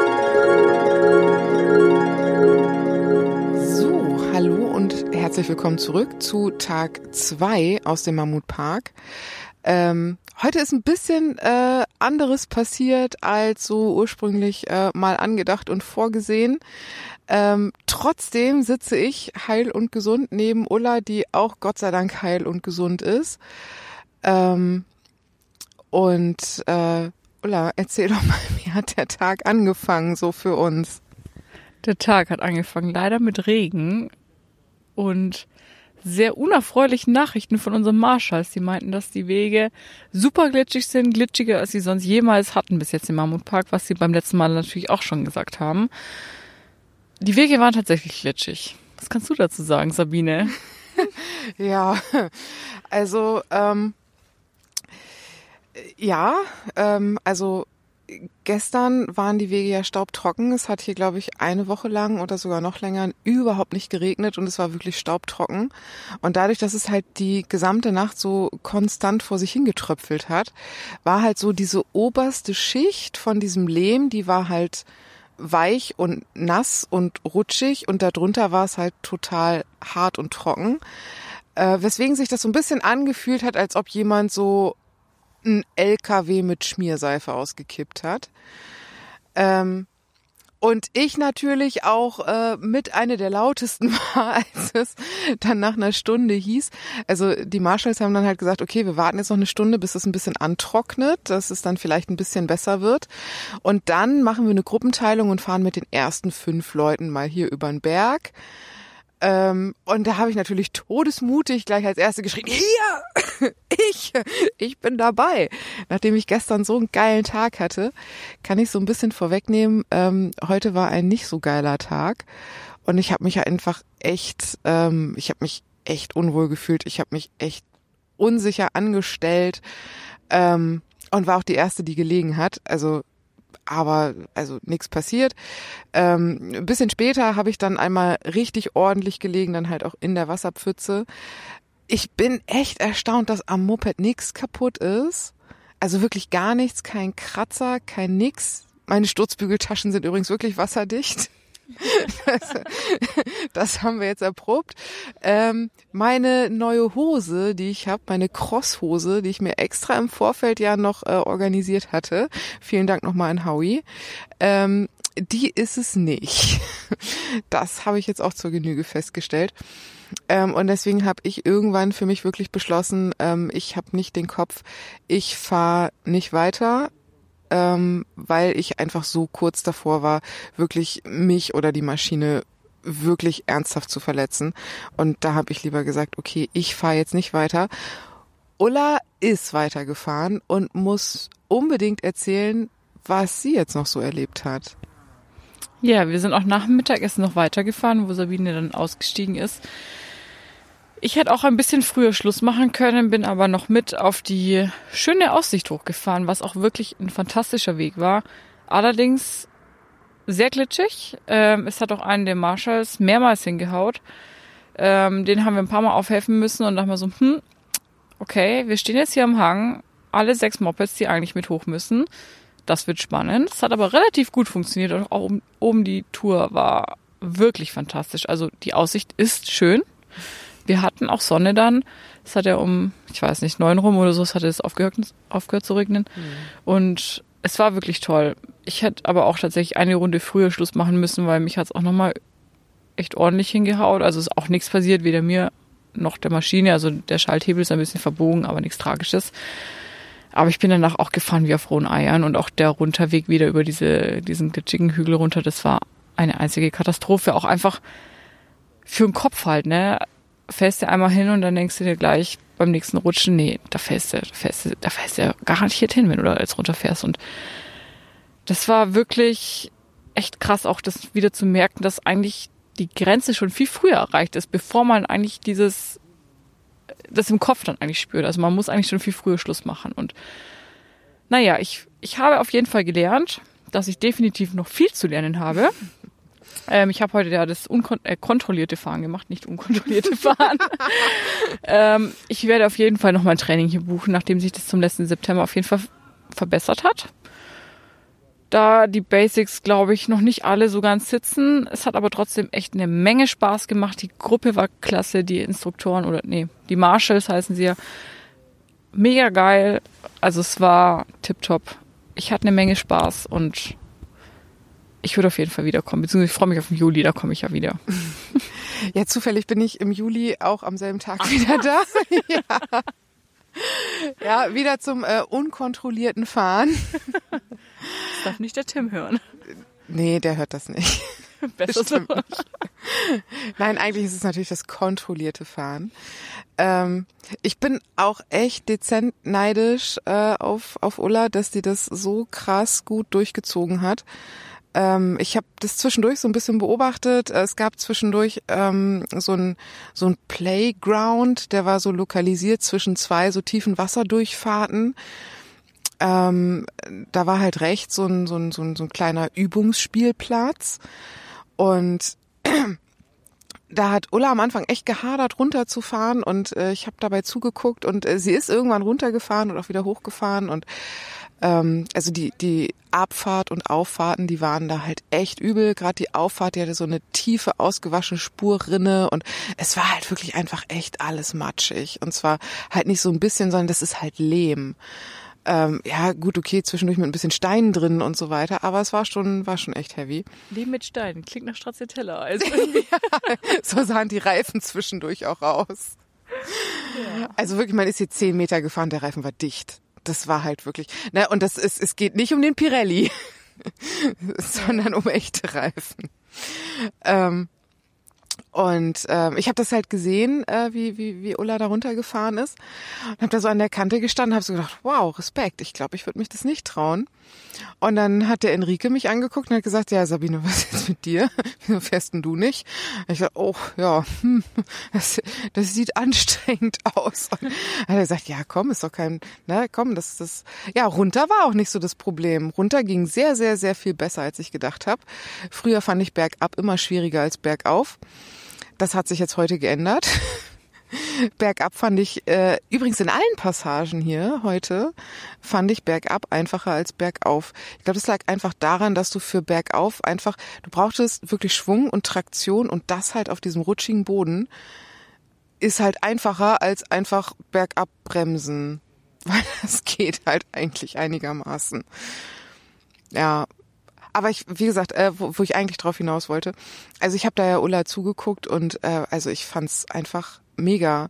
Ähm, na, auch wenn du jetzt sagst, du, du brauchst ein Training für die Basics, ähm, ich als ja immer noch absoluter Neuling ähm, fand das halt einfach mega cool, wie du da lang gefahren bist und wie du dich nicht hast aus der Ruhe bringen lassen, wie halt andere, die dann halt irgendwie sich dann doch am Lenker festhalten oder hektisch geworden sind oder versucht haben, ihr nicht technisches Fahrkönnen halt irgendwie mit Gas auszugleichen, was halt auch immer nur bis zu einem gewissen Grad funktioniert. Ähm, also das fand ich halt wirklich echt Hut ab und es hat mich echt Überwindung gekostet zu sagen, ich fahre nicht weiter, weil ich eigentlich auch echt, also am Anfang hatte ich echt Spaß, nachdem ich einmal wirklich echt unsanft ähm, in der Wasserdurchfahrt gelandet bin. Übrigens nur ich, nicht mein Motorrad. Das ist relativ trocken geblieben. Ähm, Stimmt. ja, Lang am Rand. ja, das äh, war, war, war gut hingeworfen. da gibt's übrigens auch Videos von. Äh, werden gegen äh, Höchstgebot äh, versteigert. Ähm, nee. Aber ähm, danach hatte ich nicht mehr so viel Spaß. Äh, danach habe ich mich wirklich einfach echt unsicher gefühlt und habe einfach festgestellt, das wird hier heute nix. Aber es muss ja auch nicht äh, für heute alles gewesen sein. Ich fahre morgen nämlich nochmal. Und deswegen beneide ich Ulla gerade noch ein bisschen mehr, weil Ulla darf heute noch ganz viel trinken. Ich sollte damit jetzt so langsam aufhören, weil ich morgen um neun Uhr wieder auf dem Moped sitzen muss. Und da darf Ulla noch im Schlafsack liegen. Da bin ich gerade ein bisschen neidisch. Ja, mal gucken, weil, naja, die Sonne geht ja schon relativ früh. Auf dem Zelt wird's halt hell. Mal schauen, wann ich wach bin. Aber zurück. Vielen Dank für das Lob. Ja, Also ich fühle mich nicht immer so als jemand, der alles unter Kontrolle hat, aber es gibt eigentlich im Prinzip zwei Grundsätze, die ich so ein bisschen verfolge. Das eine ist halt, schnell, schnell geht gar nicht, außer kaputt. Ich glaube, das hat Johnny mal gesagt. Und ich muss auch sagen, das trifft halt zumindest bei mir halt tatsächlich einfach auf das Offroad-Fahren auch zu, weil ich mir manchmal halt einfach denke, okay, ich kann da jetzt schon mit 40 oder 50 km/h drüber bügeln. Aber ich weiß halt nicht, ob ich am Ende halt rauskomme. Und deswegen denke ich mir halt, okay, ich überlege mir vorher genau, okay, schaffe ich das? Schafft das auch mein Kopf? Dann mache ich das. Und manchmal denke ich mir so, ja, kann ich schaffen. Dann fahre ich das aber halt langsamer. Und das war auch eben oben bei der schönen Aussicht. Ähm, geht's sehr, sehr steinig nach unten, wo halt im Prinzip halt, ja, der ganze Boden steinig nach ja, steinig nach unten geht. halt ohne wirklich Grip zu haben. Also Ja, und vor allen Dingen, das sind ja keine normalen Steine, sondern das ist ja so quasi so wie Kopfsteinpflaster, so, so altes, abgefahrenes Kopfsteinpflaster mit das Matsch das- drüber. Das war der Weg nach oben. Aber oben geht's dann noch mal eine Runde rum. Und da sind es dann praktisch so größere Steine, wie wir jetzt auch gerade vor uns sehen. Aber Ja, halt, Die sind wunderschön, wenn ihr die sehen könnt. genau. Und die aber halt relativ steil nach unten. Und du hast halt da keinen Grip am, am Boden. Im, also auch wenn du bremst, im, theoretisch. nur Grip auf den Steinen. Ja. Und die rutschen mit. Genau, deswegen, ich bin halt dann damit, ich weiß nicht, 10 km/h halt runter, halt wirklich langsam mit wirklich viel Technik eigentlich auch, also Gewichtsverlagerung, ein bisschen Lenker mal irgendwie oder sowas, aber halt langsam, weil ich mir dachte, okay, ich, ich kann das mit 20 km/h runter, würde ich schon auch irgendwie hinkriegen, aber es ist halt dann im Prinzip so wie beim Skifahren, ja, du kannst alles mit Schuss runterfahren. Aber kannst du das auch mit Technik? Und da oben ist halt langsam fahren manchmal einfach zumindest für mich das Bessere. Das heißt, entweder ich kann das oder ich kann das nicht. Und aber das halt auch zu lernen, zu sagen, nee, ich krieg das nicht hin, oder so wie Sabine mittags zu sagen, ich kann heute nicht mehr. Das ist unglaublich wichtig. Einfach auch seine Fähigkeiten auch einschätzen zu können und zu sagen, okay, das, das schaffe ich, das schaffe ich langsam oder das schaffe ich sehr, sehr gut, dann, dann fahre ich das schnell oder ich schaffe das gar nicht und dann lasse ich das halt auch. Und auch wenn man in einer Gruppe unterwegs ist, sich halt auch nicht vom Gruppenzwang da einfangen zu lassen und sagen, okay, jetzt sind alle gefahren, ja, dann muss ich ja wohl auch. Nee, musst du gar nicht. Sondern du machst dein Ding gefälligst. Ja, das ist auch das, was ich hier so immer wieder von allen Ecken mitbekomme, von allen Leuten, die das halt irgendwie auch beruflich machen, ob jetzt haupt- oder nebenberuflich, dass halt alle immer wieder sagen, wenn die das technische Fahren, wenn die Technik nicht funktioniert, wenn du nicht die Basics drauf hast, dann ist alles andere halt einfach Murks und Käse und halt auch einfach echt gefährlich. Weil dann gibt es halt einfach so Situationen, die kriegst du vielleicht halt einfach durch Glück oder Zufall oder halt vielleicht auch durch Können hin, aber durch Können im, im Sinne von was falsch antrainiert zu haben. Und dann denkst du halt, yay, ich bin jetzt halt hier irgendwie der große Held und dann legst du dich halt doch irgendwo auf die Fresse und dann halt wirklich in gefährlichen Situationen. Und gerade hier, ähm, wo halt auch die 4x4 äh, Geländewagen unterwegs sind und so weiter, oder halt auch viele andere Motorräder. Ne? Heute waren hier fünf Kurse im, im, im Park unterwegs. Ähm, da kann es halt doch auch mal zu, zu gefährlichen Situationen kommen. Und wenn du dann dein Motorrad nicht unter Kontrolle hast, dann kann das halt richtig schnell, richtig, richtig blöd enden. Und deswegen bin ich halt einfach unglaublich froh, dass äh, wir das im Juli nochmal erneut austesten können, dann vielleicht hoffentlich unter etwas besseren Bodenbedingungen. ähm, aber es war mir eine, eine mega Freude, nicht nur das Fahren heute, auch wenn das für mich heute ein bisschen kürzer gewesen ist, ähm, sondern auch das Lagerfeuer gestern und das Lagerfeuer heute, an das wir uns jetzt noch mal ein bisschen begeben werden. Und nachdem wir jetzt gerade schon so die ein oder andere Runde Uso hatten, ähm, ist jetzt, glaube ich, noch das ein oder andere Bier fällig. Ja, ich trinke Uso. Was trinkst du so? Irgendwas mit einem Elefanten drauf. Passend zum Abend. Habe ich nicht das Elefanten? Nein, du hast Nee, ich habe das Elefantenbier.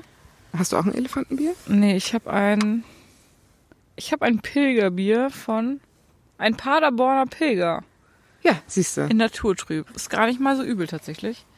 Ja, ich habe was mit einem Elefanten. Von Karlsberg. Ja, knallt auch. Prost. Prost.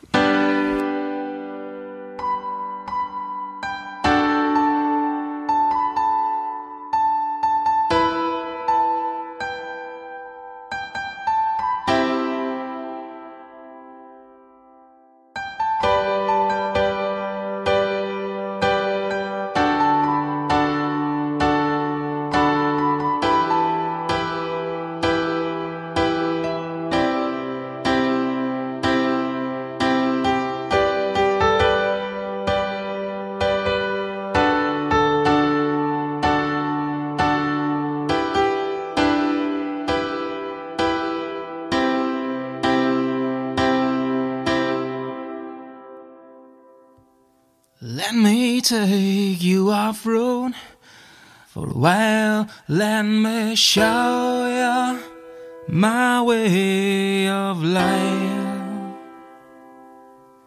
Oh, can you feel the dirt back on track again? Let the trouble